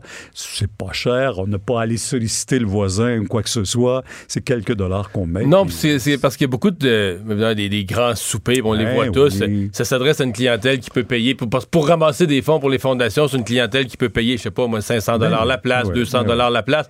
Alors là, vraiment, c'est tout le monde en faisant son épicerie qui fait plaisir aux enfants, ramasse des tatous. Puis... Puis, en même temps, on se fait plaisir nous aussi. Je dis toujours qu'on achète quelque chose. Alors, tu sais, il y a un plaisir à avoir ça aussi. Alors, c'est en entier, le 2 100 000 à la Fondation. Là, on arrive finalement au printemps, là, il commence à faire un petit peu plus Hey, le beau. vélo est sorti. Ben, c'est ça. Je suppose qu'il y a plusieurs personnes qui commencent leur entraînement pour le, pour le Tour CBC. Charles Bruno. On n'a pas le choix. Il faut commencer à le faire. Puis, euh, Comment ça se passe cette année? Une autre question? les jambes sont rouillées un peu? Euh, très rouillé. Ben, de plus en plus, tu sais, c'est de plus en plus difficile. Tu sais, je regarde les jeunes aujourd'hui. Là, je, je commence à regarder mon vélo. Je me dis, il doit avoir une technologie, qu'un petit moteur quelque part, Il y en a. caché quelque part dans la selle. Il y en a, mais il y en avait Ah, dans ils l'ont fait dans, Faut- dans les, dans le le- tour- le- ben les oui, grandes compétitions tour. Il faut internationales. juste quand même Ah. comprendre que Pierre, quand il dit qu'il y a plus de misère, ça veut dire qu'au 125e kilomètre, Ouais, nous, on est déjà, on est déjà au casse-croûte. moi, depuis le troisième kilomètre, là, je- je je suis arrêté au casse-croûte. là, Ah, coup. arrête, il est en forme, il prend l'ascenseur du 9e au 10e. oui, mais une des choses que je remarque de votre tour, parce qu'il y en a quand même plusieurs des tours, des Ouais. fondations, c'est toujours extraordinaire de participer à ça.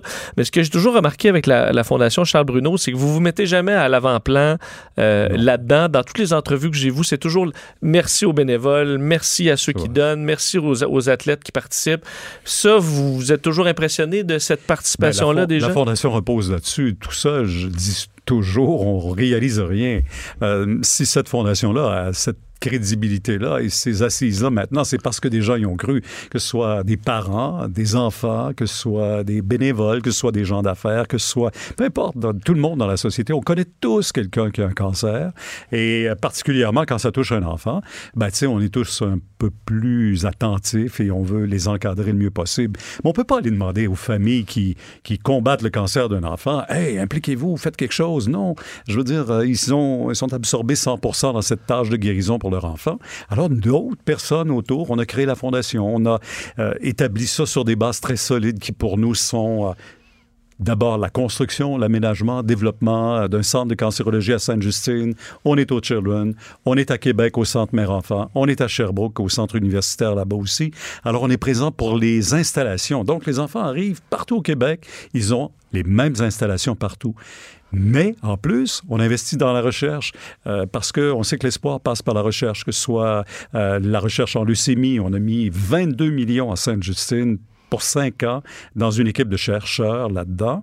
Et on a mis 4 millions pour les tumeurs cérébrales aux euh, Children.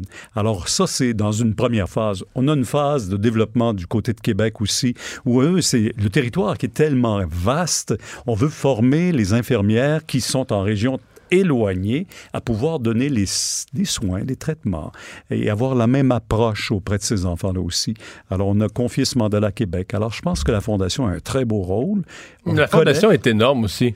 Dans le sens que euh, on écoute là, des, des millions, des 20 millions, 4 millions. Ça commence à... C'est beaucoup d'argent, c'est vrai. Ça commence à être une grosse... Je vous dirais que c'est 100 millions que depuis qu'on existe il y a 30 ans. Ça fera 30 ans l'an prochain. Alors ça, c'est à coût de 10 cents, ou à coût de 25 cents, ou à coût de 2 dollars. Ouais, à coût de 2 dollars pour la campagne. À coût de euh, 2 dollars. Duracuir. puis on- euh, C'est très important de, de pouvoir coll- y collaborer. Cette semaine, je participe à un événement à Montréal, Montréal Connect, où on parle de- d'intelligence artificielle, des Ouais. technologies et tout ça. Puis samedi, le, le- euh, lundi, mat- euh, la journée était adressée à la santé. Puis on voit euh, ce qui s'en vient un peu en termes d'intelligence Hmm. Ah, artificielle, c'est de profil génétique et tout ça. Avez-vous confiance qu'il y a encore des pas de géant dans les prochaines années dans la recherche au cancer, ou ce sera vraiment un long marathon? On Ben, va vraiment pas par pas à pas? Écoute, depuis euh, Charles est décédé il y a 30 ans, il n'y a pas de nouveaux médicaments. C'est juste dans l'application des traitements. C'est juste dans la façon dont on administre. On s'est rendu compte qu'il y a des médicaments qui vont pas ensemble, d'autres qui doivent être administrés le soir, d'autres le matin avant le déjeuner. Et on n'avait pas. Ce sont les mêmes médicaments. À peu près. Puis, puis les, taux, les taux de succès beaucoup augmentés. Beaucoup augmenté. Parce qu'on comprend mieux comment les utiliser. On comprend mieux d'une part, mais d'autre part aussi, on s'est rendu compte qu'il y a des technologies, par exemple, le PIC line, ça n'existait pas, ça, dans le temps de Charles. On, on peut une porte à carte, c'est- c'est-à-dire c'est une petite boîte que l'on met sous la peau et qui permet de joindre une veine assez rapidement. Donc, on injectait le médicament là-dedans aussi. Mais c'est pas tous les enfants qui, étaient, qui pouvaient avoir ça. Avec le PIC line, aujourd'hui, on ouvre une veine, par exemple, et on laisse un tube sorti, ça permet d'injecter les médicaments. Et ça, là, ça sauve des vies hein, terriblement. On arrivait, nous, à l'hôpital avec Charles, puis ah, on n'était pas capable de piquer. On disait, ben reviens la semaine prochaine. Peut-être quand tu vas être plus reposé. Peut-être que qu'est-ce que le cancer faisait pendant cette semaine-là, il continuait à progresser malheureusement. Alors aujourd'hui, on a de meilleures techniques. On est rendu ailleurs aussi là, au niveau. Il faut dire que au niveau, je dirais, de la recherche clinique, ça a permis des avancées. Euh, Il y a des parents qui j'aime pas beaucoup utiliser, puis je veux surtout pas utiliser le mot cobaye. Mais s'il y a aucun parent qui accepte à un moment, malheureusement à la fin, euh, de, de, de pousser, pas pour un acharnement, pas comme cobaye, d'essayer des choses. mais d'essayer quelque chose. Parce que ben, c'est comme ça qu'on va gagner. C'est comme ça qu'on va trouver finalement le fameux remède miracle. Mais il n'y a rien de facile. Puis moi, je dis toujours, mon rêve, moi, c'est de fermer la Fondation Charles Bruno parce qu'on aura tout trouvé. Mais on n'est pas là. Et, et notre autre défi, croyez-le ou non, c'est qu'on n'avait pas de cohorte suffisante d'enfants pour évaluer un peu les répercussions de la maladie ou du, le retour de la maladie. Et là, on constate que presque 25% des jeunes qu'on dit guéris aujourd'hui vont développer ou euh, vont rester avec une des séquelles ou vont développer une autre forme de cancer dans leur jeune âge adulte. Alors ça, c'est notre... C'est quoi, autre- avant, avant l'âge de 40 ans, mettons? avant ou- l'âge de 35, 30 ans même. Je dirais, Ah, là, ouais. dans le jeune âge adulte, là, quand il passe, euh, euh, bon, à cause de la chimiothérapie, à cause de la radiothérapie, à cause de quelque chose ou à cause d'un cancer latent, et là, ils vont développer quelque chose d'autre. Alors, ce qui arrive, c'est que Là, ils arrivent dans un tout autre monde. Si on diagnostique un cancer à un enfant de 9 ans, il est à Sainte-Justine ou il est à Québec ou peu importe où il est, et là, il se, il se retrouve guéri. Bon, à 15 ans, il est guéri. Mais à 22 ans, ça revient. Il panique, là. Il se présente dans un centre pour adultes, c'est plus du tout la même approche. Toute l'attention qu'il a vécue quand il était jeune avec cet entourage, ses parents, tout le monde, là, tu tombes dans le monde adulte.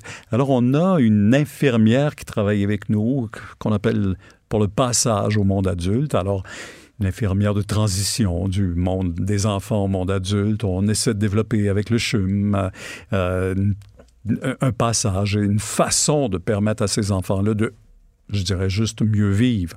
Mais euh, le cancer nous réserve tout le temps tellement de surprises que je pense que on n'est pas au bout de, de la recherche, mais moi je pense que c'est ensemble qu'on réussit à faire des choses qui font que la maladie est plus supportable aujourd'hui qu'elle pouvait l'être il y a 30 ans. Si ce n'était que ça et que la recherche nous a apporté aujourd'hui, le confort, euh, on a réglé tous les problèmes de nausées, de ci, de ça.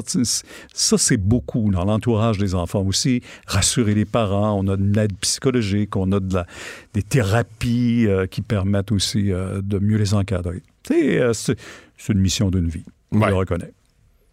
Merci beaucoup d'avoir été là. Bonne chance avec euh, cette campagne. Donc, on Merci le rappelle, beaucoup, euh, oui. dans les IGA, sur Internet, sur duracure. 2 dollars. 2 dollars pour un beau tatou. Dur, dur au pluriel. Dur au pluriel. Et on vous écoute les deux tantôt? Ben oui! Oui. Je On va Mario. euh, bye-bye. Bye bye. Mario Dumont et Vincent Dessureau. Le retour de Mario Dumont. Après l'avoir lu et regardé, il était temps de l'écouter. Cube Radio. On est de retour, 16h, tour d'horizon de l'actualité, euh, Vincent, en commençant par la maternelle 4 ans, qui euh, a fait maternelle 4 ans élargie tel que le, veut le nouveau gouvernement de la CAQ, euh, qui est l'objet de débats assez intensifs en fin de session. Oui, quand même. Bon, évidemment, en, commission, tu le sais, le sais très bien que les syndicats sont pas très chauds à l'idée. Euh, de la maternelle 4 ans. Ça a d'ailleurs été bon un peu euh, le, bon, le, point de vue rappelé aujourd'hui en commission parlementaire par les syndicats d'enseignants qui s'y opposent clairement à l'implantation, la Fédération autonome de l'enseignement qui représente quand même 44 000 professeurs. Euh, eux disent que le Québec doit continuer à prioriser les enfants issus de milieux défavorisés car ce sont selon eux les plus vulnérables et et donc ceux qui en ont le plus besoin. Eux proposent donc une intervention ciblée auprès des populations euh, en plus en difficulté qui devrait demeurer prioritaire. Eux disent que c'est essentiel pour le développement d'une société plus juste et égalitaire. Euh, position partagée par la Centrale des syndicats du Québec euh, qui ont rappelé leur point aussi. Là. Donc, Bon, les, euh, deux demandent un report ni plus ni moins de 4-5 ans. Alors, reportez ça au prochain mandat. Ex- touchez plus à ça. Exactement. Tandis que de l'autre côté, parce que bon, des gens des- des- dans les deux camps qu'on a pu entendre aujourd'hui, le président de la commission sur l'éducation de la petite enfance, André Lebon, qui euh, ben, lui dit que c'est au contraire essentiel euh, la maternelle à 4 ans. Euh, on dit que le- bon, des enfants vulnérables, il y en a dans toutes les classes et euh, toutes les classes de la société. Donc, il faut pas non plus croire que c'est seulement dans les milieux défavorisés qu'il y a des enfants qui sont en difficulté ou qui ont des problématiques de euh, bon pédagogiques ou d'apprentissage. Alors, euh, les enfants qu'on échappe euh, on ne devrait plus les échapper. Il y a une urgence d'agir, selon lui, pour ceux qui, ceux qui en ont le plus besoin. Et euh, c'est un dossier qui a rebondi euh, bon, à l'Assemblée nationale, disons autour de l'Assemblée nationale, parce que Gabriel Nadeau-Dubois est visiblement irrité par Jean-François Roberge, qui dirige ce dossier-là, et qui ne semble pas vraiment ouvert aux... peut-être aux opinions divergentes, entre autres des syndicats ou de Québec solidaire, et a fait une comparaison aujourd'hui. Il a comparé euh, donc Jean-François Roberge à un autre politicien. Euh, je, vais vous, faire écouter ce qu'il a dit et qui a fait fortement réagir aujourd'hui. C'est une attitude qui dit j'ai raison, tout le monde a tort, et euh, vous pouvez bien me présenter tous les faits que vous voulez à l'encontre de ma vision. C'est ma vision, j'ai raison, j'avance. C'est pas le premier politicien québécois à avoir une vision comme celle-là. Et la dernière fois qu'on a eu un réseau de services publics gouverné par quelqu'un qui n'écoutait aucun expert, ça s'est très mal terminé. dernière en France. Je vous laisse deviner. Ben, je sais pas. qui? Ben, je pense, Jean-François Roberge, là, c'est le Gaétan Barrette 2.0. Bon, le Gaétan Barrette 2.0. Donc, un Jean-François Roberge qui veut rien entendre et qui fait à sa tête. Je pense pas qu'ils ont le même style, mais je comprends ce qu'il veut dire. C'est plutôt une ligne habile quand même. Mais sais-tu quoi? Je vais te dire quelque chose d'horrible, mais j'ai l'impression que à Québec solidaire, là, Gabriel Nadeau-Dubois, peut-être une coupe d'autres, vont travailler en tabarouette pour avoir des bonnes lignes parce qu'ils commencent à être assez fatigués. Je sais pas si tu as entendu ce matin euh, ce que Benoît Dutrissac, dans ma chronique, l'a introduit avec Jean-François Dumas d'Influence Communication, le fait que présentement, là, dans les dernières semaines, Catherine Dorion ramasse à elle seule 40% de toute la visibilité de Québec solidaire. C'est énorme. Fait qu'il reste juste 60% pour les neuf autres, mais ça inclut les deux co-porte-parole qui, normalement, c'est eux. Tu sais, dans- dans un parti, normalement, tu vois plus le chef ou les... Oui. Ben déjà qu'ils sont deux, euh, donc ça laisse pas. euh, on Ouais, sépare ouais. déjà l'espace, mais pour Québec solidaire, c'est les sujets amenés par Catherine Dorion qui sont pas De nécessairement. loin, les- loin, loin les plus visibles. De Ouais. loin. Mais c'est que les sujets sont pas nécessairement les Ah. sujets prioritaires pour Québec solidaire. Je pense pas que mes poils, mettons, ce soit le, le- dans le plan de la, de la campagne. là. Je suis pas certain, effectivement. Mais c'est Catherine Dorion qui a le tour. Mais est-ce que c'est est -ce c'est un irritant, euh, beaucoup, tu penses, à l'interne, ou euh, on le cache encore beaucoup, ou on suis pas capable le de te répondre. Mais c'est, c'est- écoute, je suis obligé de te donner la réponse simple, c'est que c'est comme impossible que ça soit pas un. là. Dans tous les partis, les gens regardent ça, les gens mesurent ça un peu, qui... Tout le monde, tu fais de la politique, tu veux pas, tu veux exister, tu veux être un peu à TV, tu veux être un peu à radio. Que quand tu te rends compte qu'il y en a une qui est toujours là, qui est toujours le haut du pavé, qui est toujours dans les journaux. Puis si en plus, tu as l'impression qu'elle passe certains messages qui sont pas nécessairement si bons pour le parti, dans le sens que c'est ses bébelles à elle, mais pas nécessairement le programme du parti, ou ça fait pas Ben, nécessairement c'est- avant. c'est surtout que je pense que le, le- le contenu de Catherine Dorion lui fait vraiment plaisir à sa base. Je pense que sur ses réseaux sociaux, elle, elle retrouve une dose d'amour là.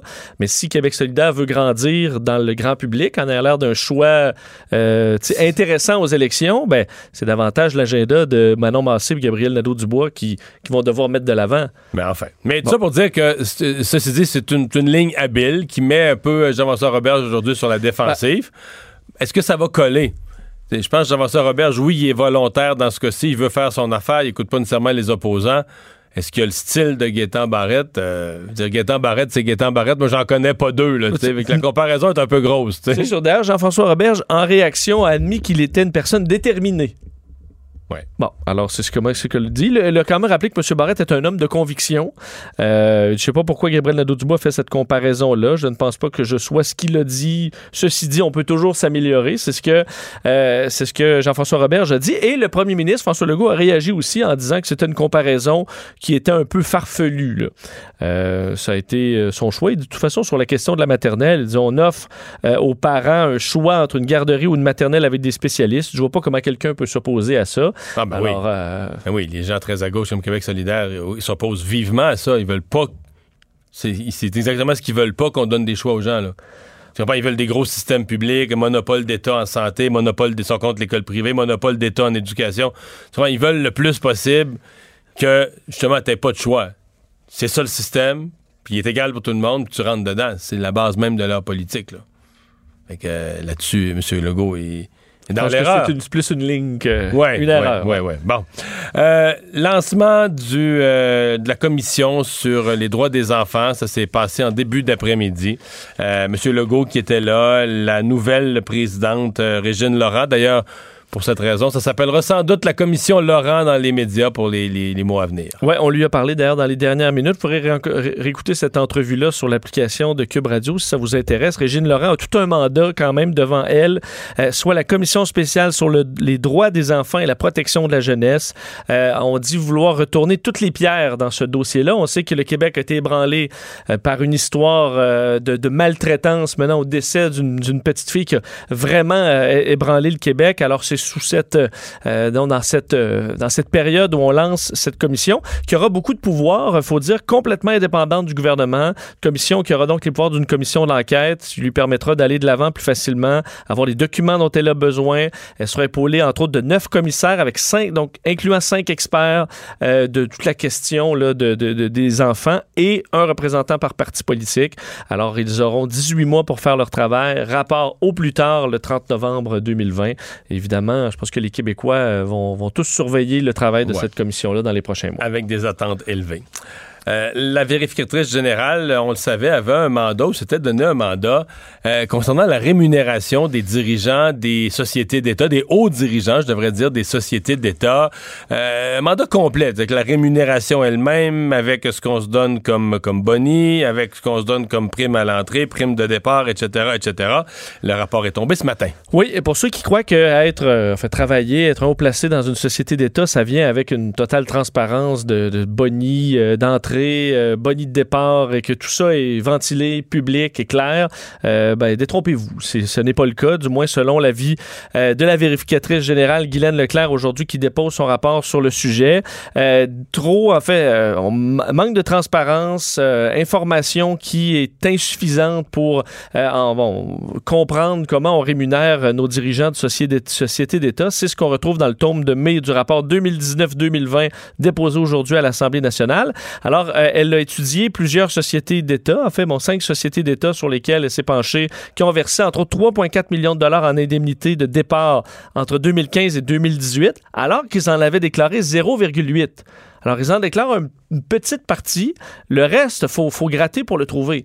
Euh, entre autres, à la Société des alcools du Québec, qui est vraiment un cas euh, qui ressort peut-être du lot, qui a versé quelques 2 millions de dollars en indemnité de départ sur trois ans.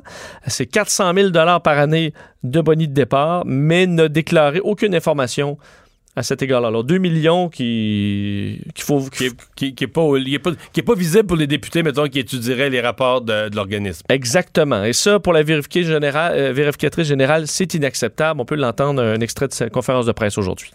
Nous avons constaté que le secrétariat du Conseil du Trésor n'encadre pas suffisamment les sociétés d'État auditées en ce qui a trait à la rémunération des hauts dirigeants nommés par celle-ci. La moyenne de la rémunération globale entre les organismes passe du simple au double en faveur des sociétés d'État à vocation commerciale qui, ont fait l'objet de notre audit. Investissement Québec a refusé euh, toutes nos recommandations et la SAQ a refusé euh, toutes les recommandations sauf une. Bon. Bon, ils sont pas très- non, non seulement ils se sont fait prendre, mais en plus, ils collaborent pas du tout. là. Exactement. Et entre autres, oh, je parlais des bonnies de départ, euh, des indemnités de départ, mais aussi les bonnies à la signature qui ne sont pas systématiquement révélés. Euh, et ça, il n'y a pas. euh, il ne semble pas y avoir de grandes. de grandes de grands guides là, qui expliquent combien tu donnes euh, quand tu embauches un nouveau euh, Vice-président. haut dirigeant, un vice-président. Est-ce que tu donnes un boni de 50 000 ou c'est 150 000 ou c'est 2 000? Ou, euh, il manque euh, à ce niveau-là d'encadrement pour euh, comprendre la bonne rémunération à donner et surtout de l'afficher clairement. Alors, est-ce que les sociétés d'État vont embarquer? Ben, on peut comprendre la, l'avis de la VG que on n'a pas une collaboration sans, disons... Mais c'est un bon rapport parce que moi, personnellement, j'ai souvent défendu les, cas, comme par exemple, il y avait c'était dans le journal, rémunération de tel montant pour un dirigeant de société. J'ai souvent défendu le, montant ou le principe, par exemple, que, ben moi, euh, exemple, la caisse de dépôt, là. C'est-à-dire, le Québec, on est rendu, c'est c'est comme 300 milliards, là. Tu comprends? C'est plus gros que les fonds mutuels. C'est énorme. Tu peux pas faire autre chose. Puis, je veux dire, un dixième de 1% de rendement supplémentaire ou perdu, tu sais, chaque virgule perdue, c'est des millions et des millions. Fait qu'on va-tu se priver du meilleur gestionnaire pour euh, 200 000 piastres ou pour 100 000 piastres? Mais J'ai toujours défendu ça. Mais en même temps, je, je- je- je comprends très bien ce que dit la vérificatrice sur le fait que tu peux pas faire ça n'importe comment. Ça peut pas, peut pas être le feeling du boss qui s'embauche un vice-président. Ben lui, je l'aime, je vais lui donner une prime à l'entrée. Faut qu'il y ait des règles. Dire, Et surtout que ce soit affiché. faut que ce soit les deux. Faut qu'il y ait des règles de, de- des règles de versement, donc d'explication de pourquoi on verse des montants, et des règles de transparence. Là. Ça peut pas être, ça peut pas être n'importe quoi. Donc, elle fait quand même un portrait assez, euh, assez grotesque là, de la façon dont on se paye, on se, on à, l'arrivée, à la sortie, pendant, on se verse des bonus. Ça fait désorganiser pas mal. là. Parce Puis- que ça se peut très justifié de donner euh, tel montant de, de boni. Il faut juste qu'on puisse le vérifier nous-mêmes, Ouais. comparé au marché. Elle a dit euh, les, les gens dans les sociétés commerciales se, se donnent des montants plus gros. Elle a parlé entre autres de la SAQ puis de l'Auto-Québec. On les appelle sociétés commerciales, mais c'est aussi des sociétés qui gèrent pas mal plus d'argent. là. Faut, faut tout mettre dans la balance. Là. Ils gèrent des fois des montants beaucoup plus gros que des petites sociétés d'État ou des sociétés d'État plus mineures. Sauf que quand tu gères un monopole, est-ce que tu as besoin de la même qualité de dirigeant à la SAQ qu'à justement qu'à la caisse de dépôt? euh? C'est une bonne question, mais je pense pas qu'ils gagnent autant quand même. Ils gagnent, ils gagnent, les dirigeants gagnent pas autant. Est-ce qu'ils gagnent trop? Mais t'as raison. Quand tu travailles dans un monopole, t'as pas même t'as pas les règles de concurrence qu'ont par exemple les grands de l'alimentation au Québec, mais ils gagnent quand même beaucoup moins. Tu sais, nos sociétés d'État, malgré tout ce qu'on chiale, gagnent quand même beaucoup moins que dans le secteur privé. C'est qu'il y a un certain point où faut quand même que tu embauches des gens qui sont compétitifs avec le secteur privé. Tu peux pas. Tu peux pas aller chercher quelqu'un, un vice-président d'une société d'État, tu peux pas prendre quelqu'un qui, qui était le cadre de 12e niveau dans une société privée. Non, c'est sûr. Faut tu quelqu'un qui est quand même habitué d'être un boss, de gérer des, centaines ou des milliers d'employés. C'est des grosses organisations. Et si tu mets des, si des deux de pique à la tête, ben là, tu vas avoir des résultats de deux de pique, puis tu vas perdre de l'argent.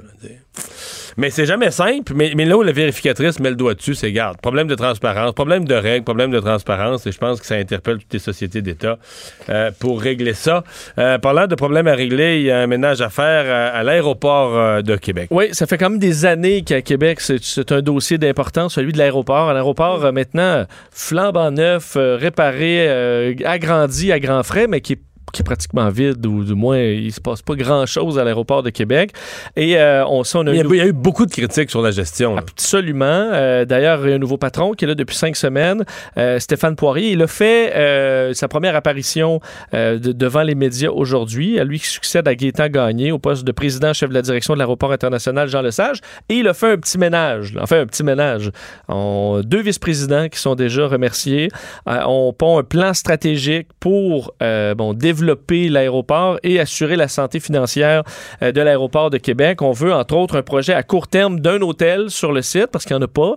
Euh, alors, un hôtel là, est-ce que. Ça, c'est bon. Ouais, à moins que. Moi, je ne serais pas le promoteur à t'ouvrir un hôtel là. là. Parce qu'évidemment, tu veux qu'il y ait des. OK, assez de voyageurs. T'as pas, pas besoin d'un gros hôtel, mais c'est pas mauvais d'avoir un hôtel à côté d'un aéroport, logiquement. Faire un bed and breakfast. Ah oui? Tu penses que c'est si petit que ça que t'as besoin? je sais pas. Mais il faudra peut-être. Euh, T'es vraiment pas optimiste. Hier, tu, ou avant hier, tu nous en as parlé. T'es vraiment pas optimiste avec l'aéroport de Québec. Non, mais c'est que je l'utilise moi quand même assez souvent et euh, je veux dire, c'est- tranquille, là. tranquille, anormalement tranquille euh, pour une ville qui est en plein essor, euh, qui, euh, veut dire, qui, qui est une des destinations touristiques de Parce qu'en Europe, en en Europe, une ville de 500 000 habitants, demi million d'habitants, mettons, faisons un chiffron pour Québec, il y a un aéroport avec de la vie. C'est pas Heathrow, tu me dire? C'est pas, pas un aéroport de, de- de mégapole, mais il y, y a un aéroport avec une vie. Là. Oui, puis là, euh, c'est, c'est, je dis pas qu'il n'y a rien qui, d'intéressant qui se fait là, mais euh, je pense qu'on a une capacité beaucoup plus intéressante. D'ailleurs, on veut lancer une appel d'offres, euh, des appels d'offres pour un parc industriel à proximité de l'aéroport, augmenter l'affichage publicitaire. On veut, alors qu'on sort, je disais, bon, d'une phase de construction qui a été intense, on a agrandi l'aéroport. Là, maintenant, c'est de faire une gestion saine, de développer. et d'ailleurs, on demande à la Ville de Québec aussi de diminuer le compte de taxes au passage pour donner un petit peu d'air à l'aéroport de Québec. Alors, euh, ce serait intéressant de voir le travail de Stéphane Poirier commence un, un certain ménage à l'aéroport de Québec. Mais ça va être bien reçu dans la région de Québec. Ouais, très les, gens, bien. les gens s'attendent à ce qu'il y ait quelque chose qui se passe avec l'aéroport. Très bien, il y a des rumeurs, je ne suis pas à l'interne, mais on disait beaucoup, peut-être un côté boys club, un peu des gens qui sont à l'aéroport depuis très longtemps, puis qui Amis ça a été- entre eux, ben. Ouais, ça a été géré comme ça, puis euh, faut que ça continue comme ça, un peu comme le carnaval de Québec qui a été critiqué longtemps, qui a fait ses changements euh, dans les dernières années, puis qui s'améliore à ce niveau-là, mais des fois on se dit ok, il faut qu'il euh, se passe quelque chose, et euh, visiblement Stéphane Poirier, en enlevant, euh, en remerciant deux vice-présidents après son arrivée, il y a peut-être un, un désir de changement. Merci Vincent, on fait une pause. Euh, on vous parle dans un instant de la guerre, si on peut dire, ou de la chicane, des différends entre le Parti vert du Québec et le Parti vert fédéral qui pourtant semblait avoir le vent dans les voiles. Le retour de Mario Dumont, l'analyste politique le plus connu au Québec. Cube Radio.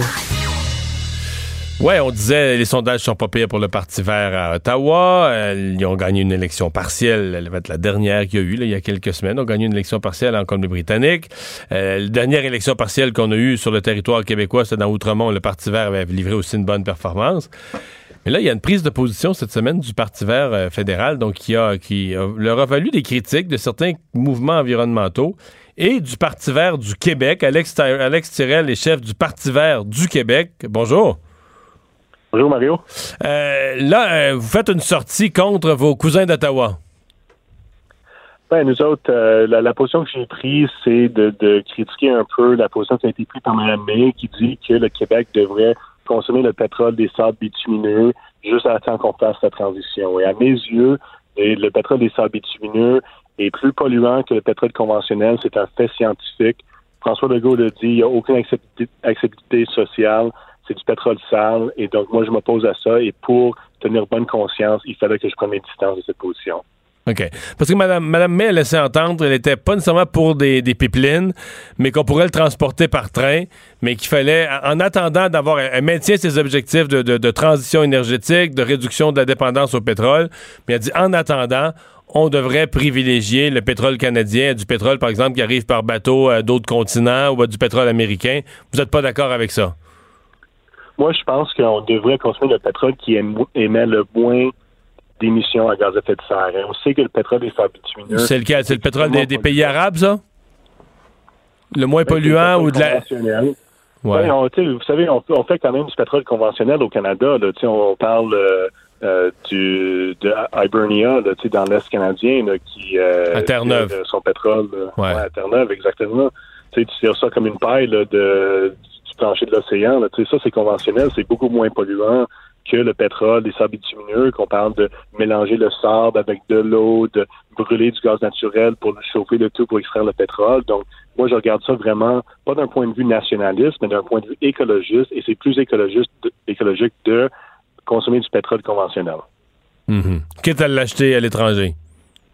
Ouais. Ouais.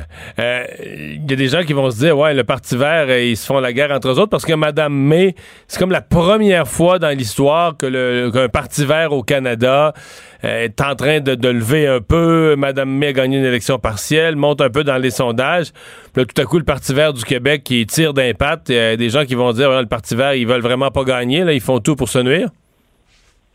Non, c'est pas question de sais, Le Parti du Québec, c'est quand même un parti ouvert qui prône justement une démocratie interne, des débats internes. On a une position différente sur ce enjeu-là précisément, mais je suis d'accord avec la très, très grande majorité des positions euh, adoptées par le Parti du Canada. Je trouve juste que cette position-là, par souci de cohé- cohérence avec le mouvement environnemental québécois et mondial, faudrait que tous les partis verts qu'on s'oppose aux sables bitumineux puis qu'on ferme les sables bitumineux le plus rapidement possible. Mhm. Donc, euh, ça a été. de fond, vous, vous êtes du Parti vert du Québec, mais l'ensemble des mouvements environnementaux au Québec ont très mal reçu cette position-là de Mme Elisabeth May. Exactement. Puis il y a quand même des gens du Parti du Canada à travers le pays qui s'opposent à cette position-là. Donc là, on essaie de le faire corriger. OK. Euh, Est-ce que vous êtes étonné parce qu'elle elle, pour pas pour pas appuyer les, les pipelines évidemment parce que sinon elle aurait quasiment la même position que- qu'Andrew Scheer ça ressemble beaucoup à Andrew Scheer si, elle- si elle, met- elle ajoutait les pipelines elle aurait exactement la même position qu'Andrew Scheer Euh, elle a dit on pourrait le transporter par train. Est-ce que ça vous étonne ça? Ouais. Ben, ça m'étonne un peu parce que, tu sais, on a vu au Québec avec lac mégantique et tout ça, comment que, que c'est dangereux. Mais pour revenir à la question, je pense pas que Mme May, au-delà de cette, ce- cet enjeu-ci, a la même position Scheer. non je parle le juste là-dessus là juste là-dessus sur le, le fait d'acheter du pétrole canadien. C'est ça. Lui, il veut accroître le pétrole des sables bitumineux. Elle, elle veut diminuer. Là, c'est juste question de si on va l'utiliser de façon domestique. Et moi, je pense pas que le Québec devrait consommer le pétrole euh, des sables bitumineux. Hmm. Euh, vous dites qu'il ne faut pas consommer de, pétrole des sables bitumineux. Par contre, il y a certains pays de qui on achète le pétrole. On en a acheté, par exemple, du Nigeria, on en a acheté de certains pays. Vous avez peut-être raison de dire que c'est du pétrole conventionnel qui est plus facile à exploiter. Euh, mais euh, on s'entend qu'il vient de pays où les ministères de l'Environnement, c'est pas exactement le, ministère de l'Environnement du Canada, ils viennent de pays où le ministère de l'Environnement, c'est tu vois, on tourne les coins ronds au besoin, euh, des pays qui sont plus ou moins des démocraties dans certains cas. Ça, ça vous inquiète pas, c'est-à-dire on aime mieux acheter de ces pays-là euh, dont on sait rien de leur politique environnementale, dont, auxquels on peut pas vraiment se fier à, leurs évaluations environnementales versus d'acheter chez nous euh, notre pétrole avec tous ses défauts? Moi, je pense que dans tous les achats qu'on fait, on devrait être responsable pour les choix qu'on fait. Mais ceci étant dit, le Canada n'a pas des normes très sévères en termes de l'environnement quand au sable bitumineux. C'est le Far West là-bas. Il y a des, des, des communautés autochtones qui, qui subissent des impacts très concrets de ces sables bitumineux-là.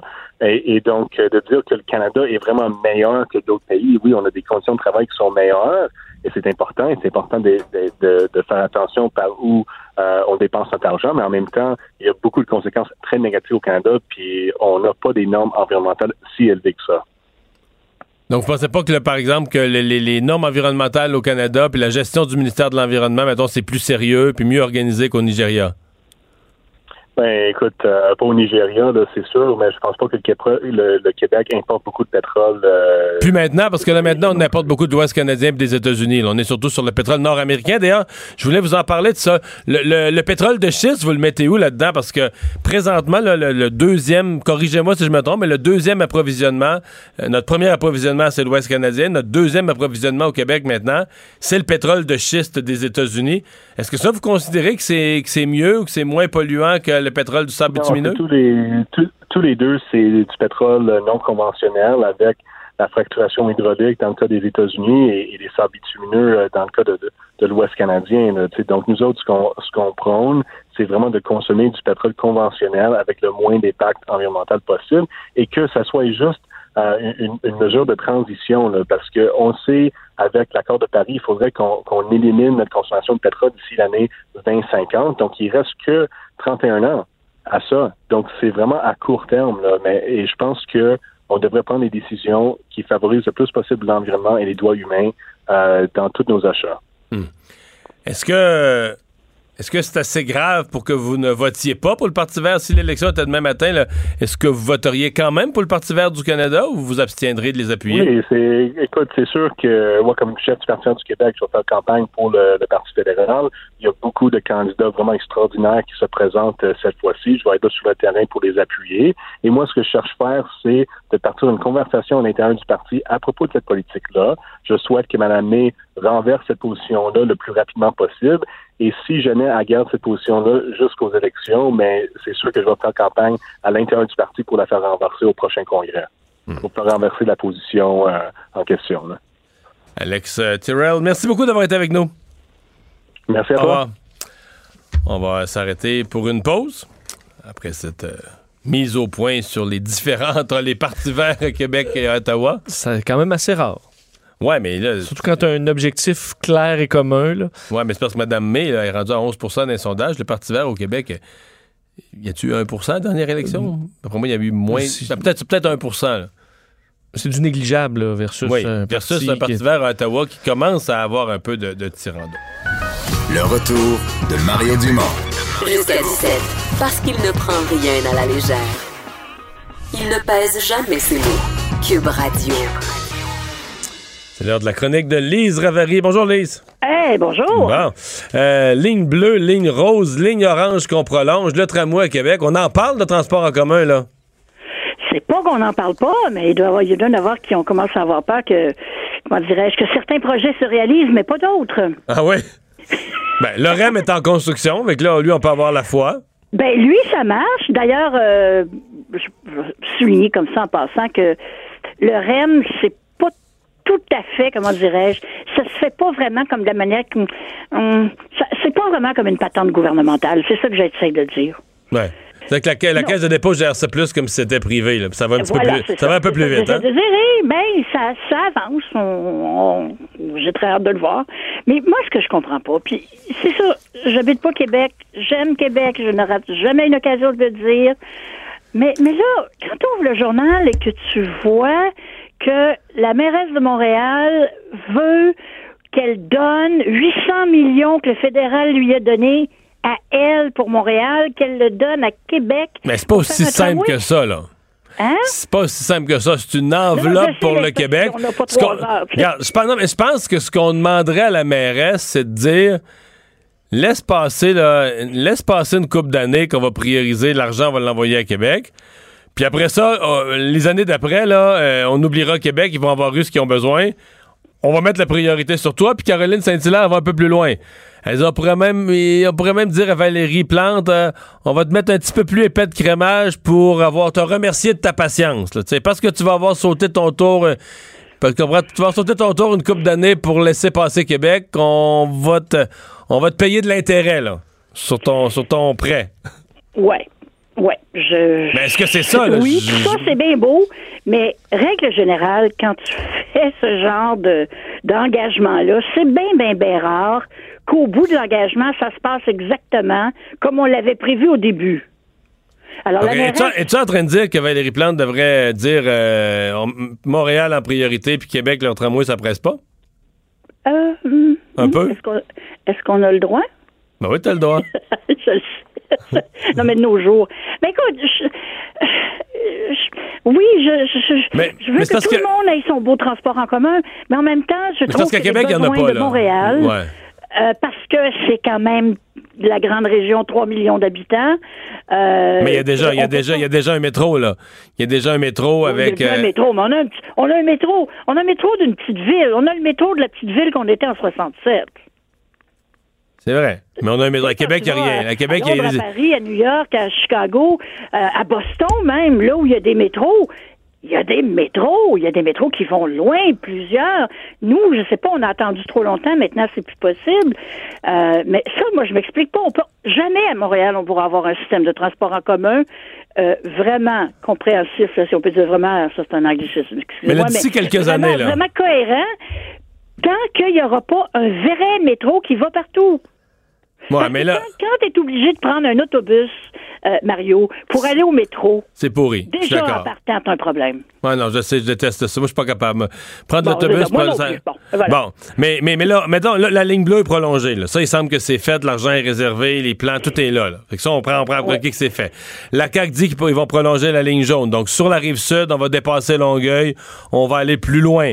Euh, le REM va être construit en 2023, le REM va être opérationnel, puis on parle déjà au niveau de de prolonger le REM, de faire un, une espèce de tramway, une ligne sur la rive sud.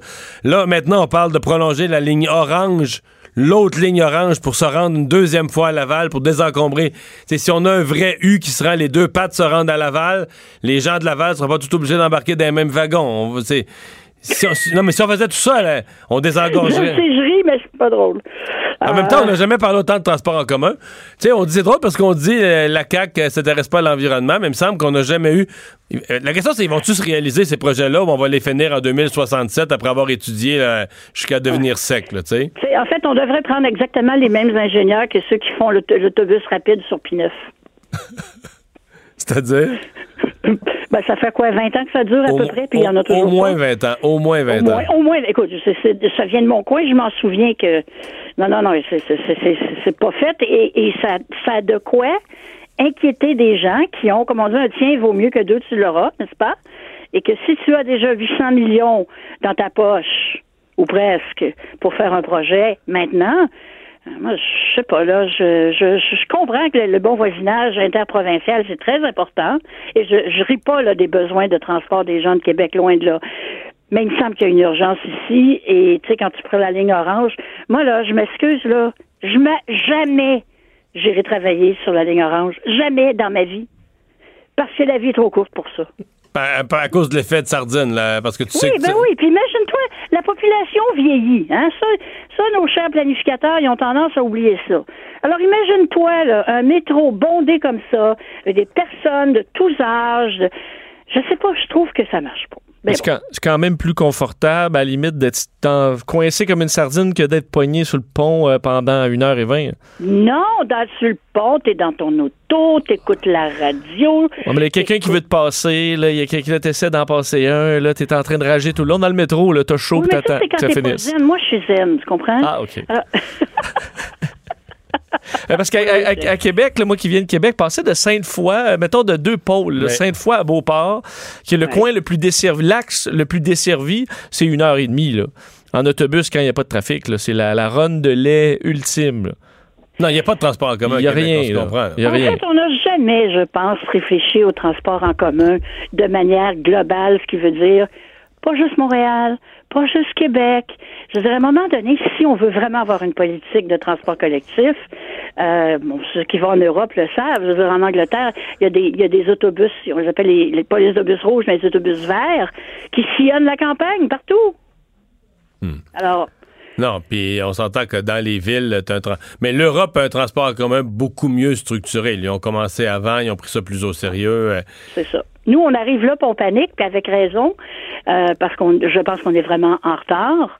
Euh, même si on essaie de s'encourager puis de dire que tout va bien, puis il y a des choses, c'est vrai qu'il y a des choses qui vont mieux. Et c'est vrai que M. Legault, en fait, si on le regarde là, aller à ce point-ci, euh, il en a fait plus ou il a plus annoncé de choses concrètes que Mme Marois qui se gargarisait de, de l'électrification des transports.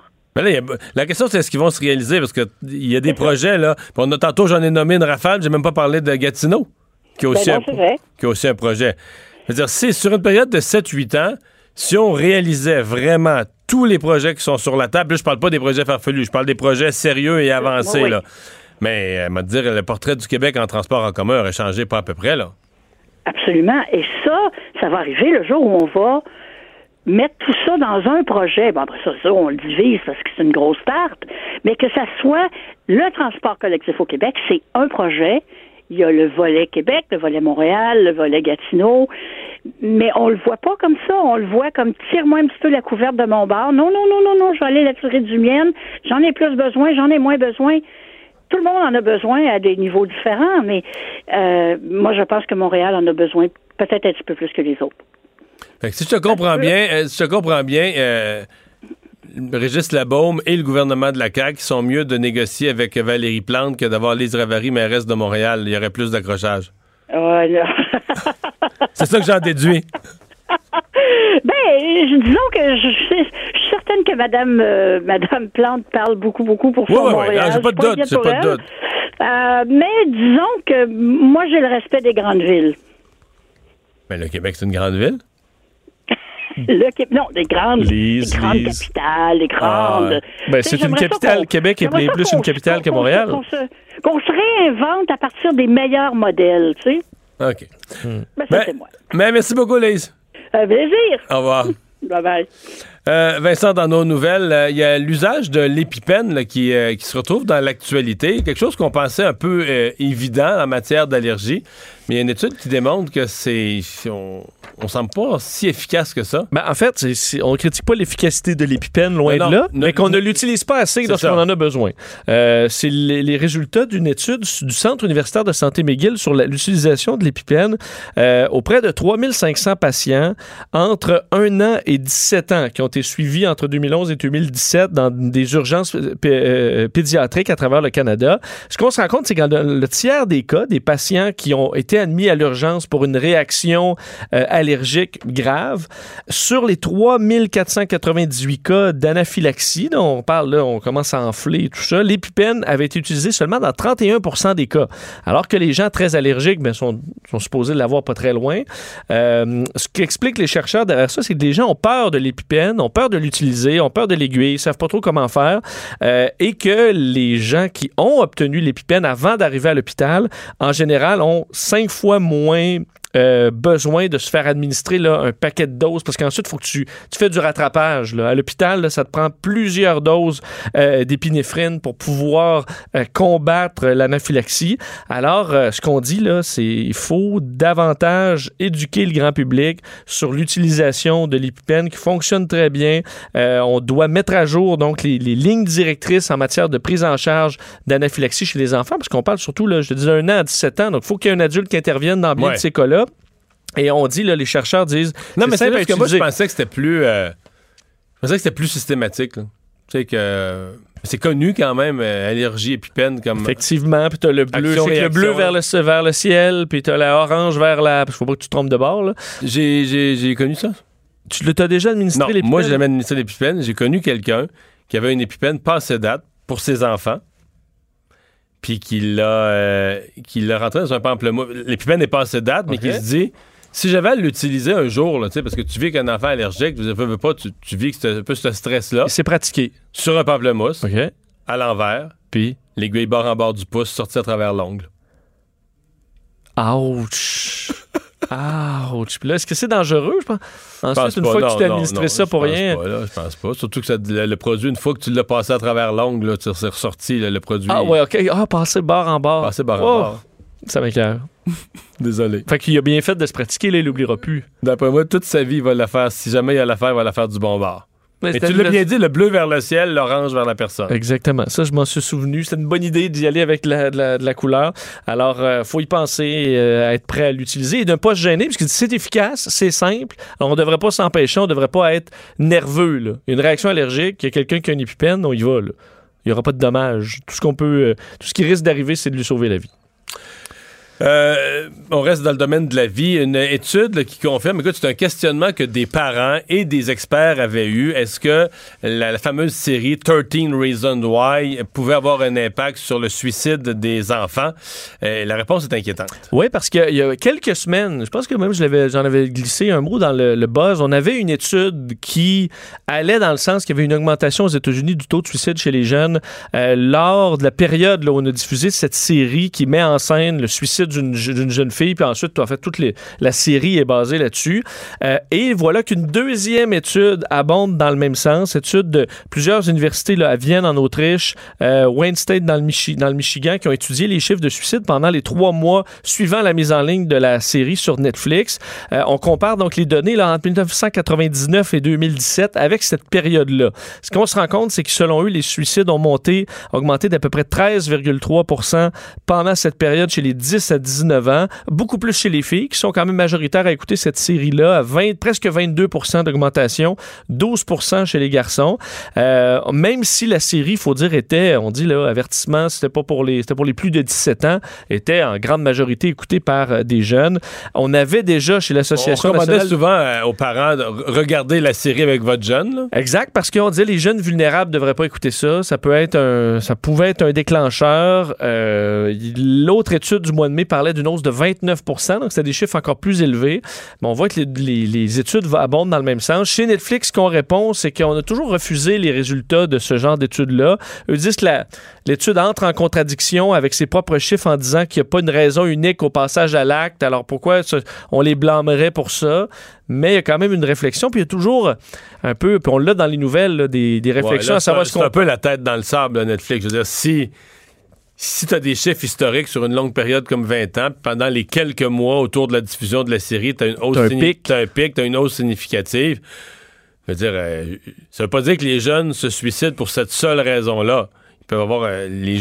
Mais c'est difficile de s'en dissocier complètement aussi. hein. C'est surtout le phénomène, tu vois, dans, le, dans cette série-là, pour l'avoir écouté, la première série, là, mais c'est que tu veux, veux pas, l'héroïne, c'est la personne qui s'est enlevé la vie, là, qui devient un peu le centre d'attention, euh, disons posthume, là, mais d'une série puis de son milieu de vie. Puis ça peut quand même intéresser un jeune vulnérable qui, tu sais, qui passe inaperçu, peut se dire, ah ben, en commettant ce geste-là, là, je vais.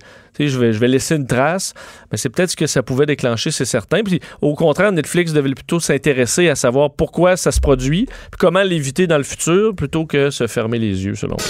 Le retour de Mario Dumont, l'analyste politique le plus connu au Québec. Cube Radio. Autrement dit. Avant de parler de sport, euh, il y a Airbnb euh, qui devait être encadré beaucoup plus sévèrement par la ville de Québec. Euh, on hésite à appliquer le règlement? Ouais, c'est prévu pour le 1er juin. Les changements Airbnb, bon, pour. Ça, c'est, ça, c'est samedi. Là. Ben, c'est ça. On, on- La, on la y météo, la météo nous le rappelle pas qu'on est à la fin mai, mais on est à la fin Ben, mai. ça, d'ailleurs, j'ai vraiment pas ce feeling-là, moi, qu'on arrive en juin. là. non, hein? Ben, il va Tellement falloir que pas, la là. météo clutch, là.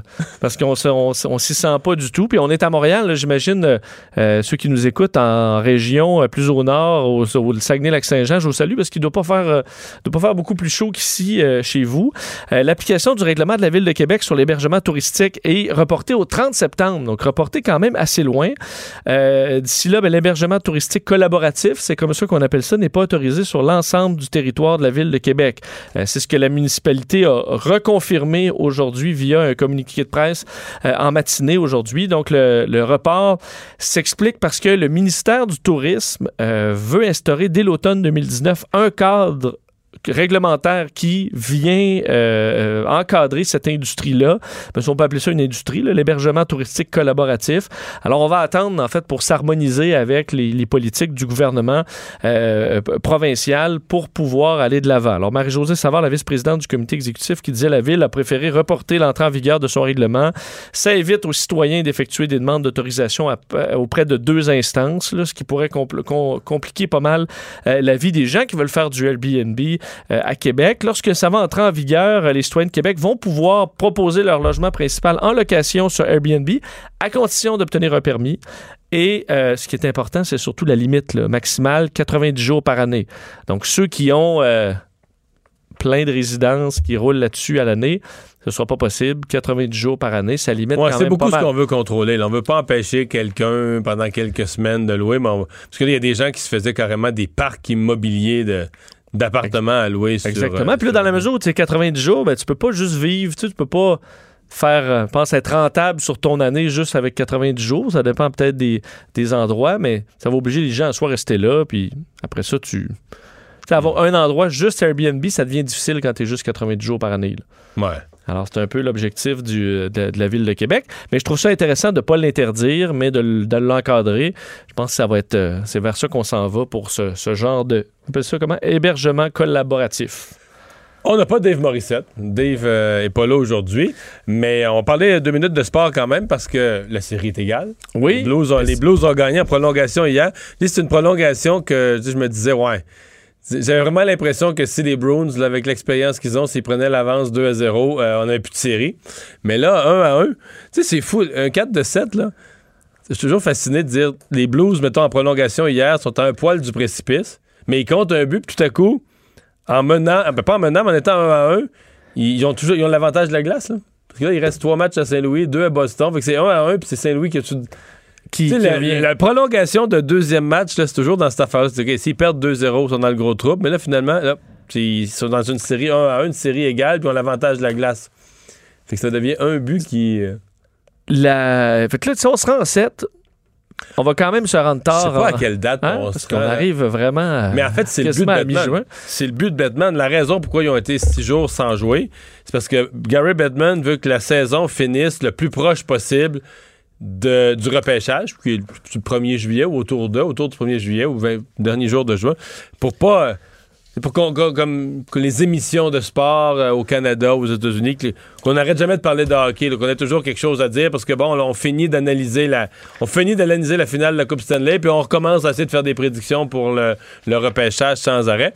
Mais euh, le, le gros événement sportif du jour aujourd'hui, c'est le début des séries dans la, euh, dans la NBA, les Raptors de Toronto qui affrontent les.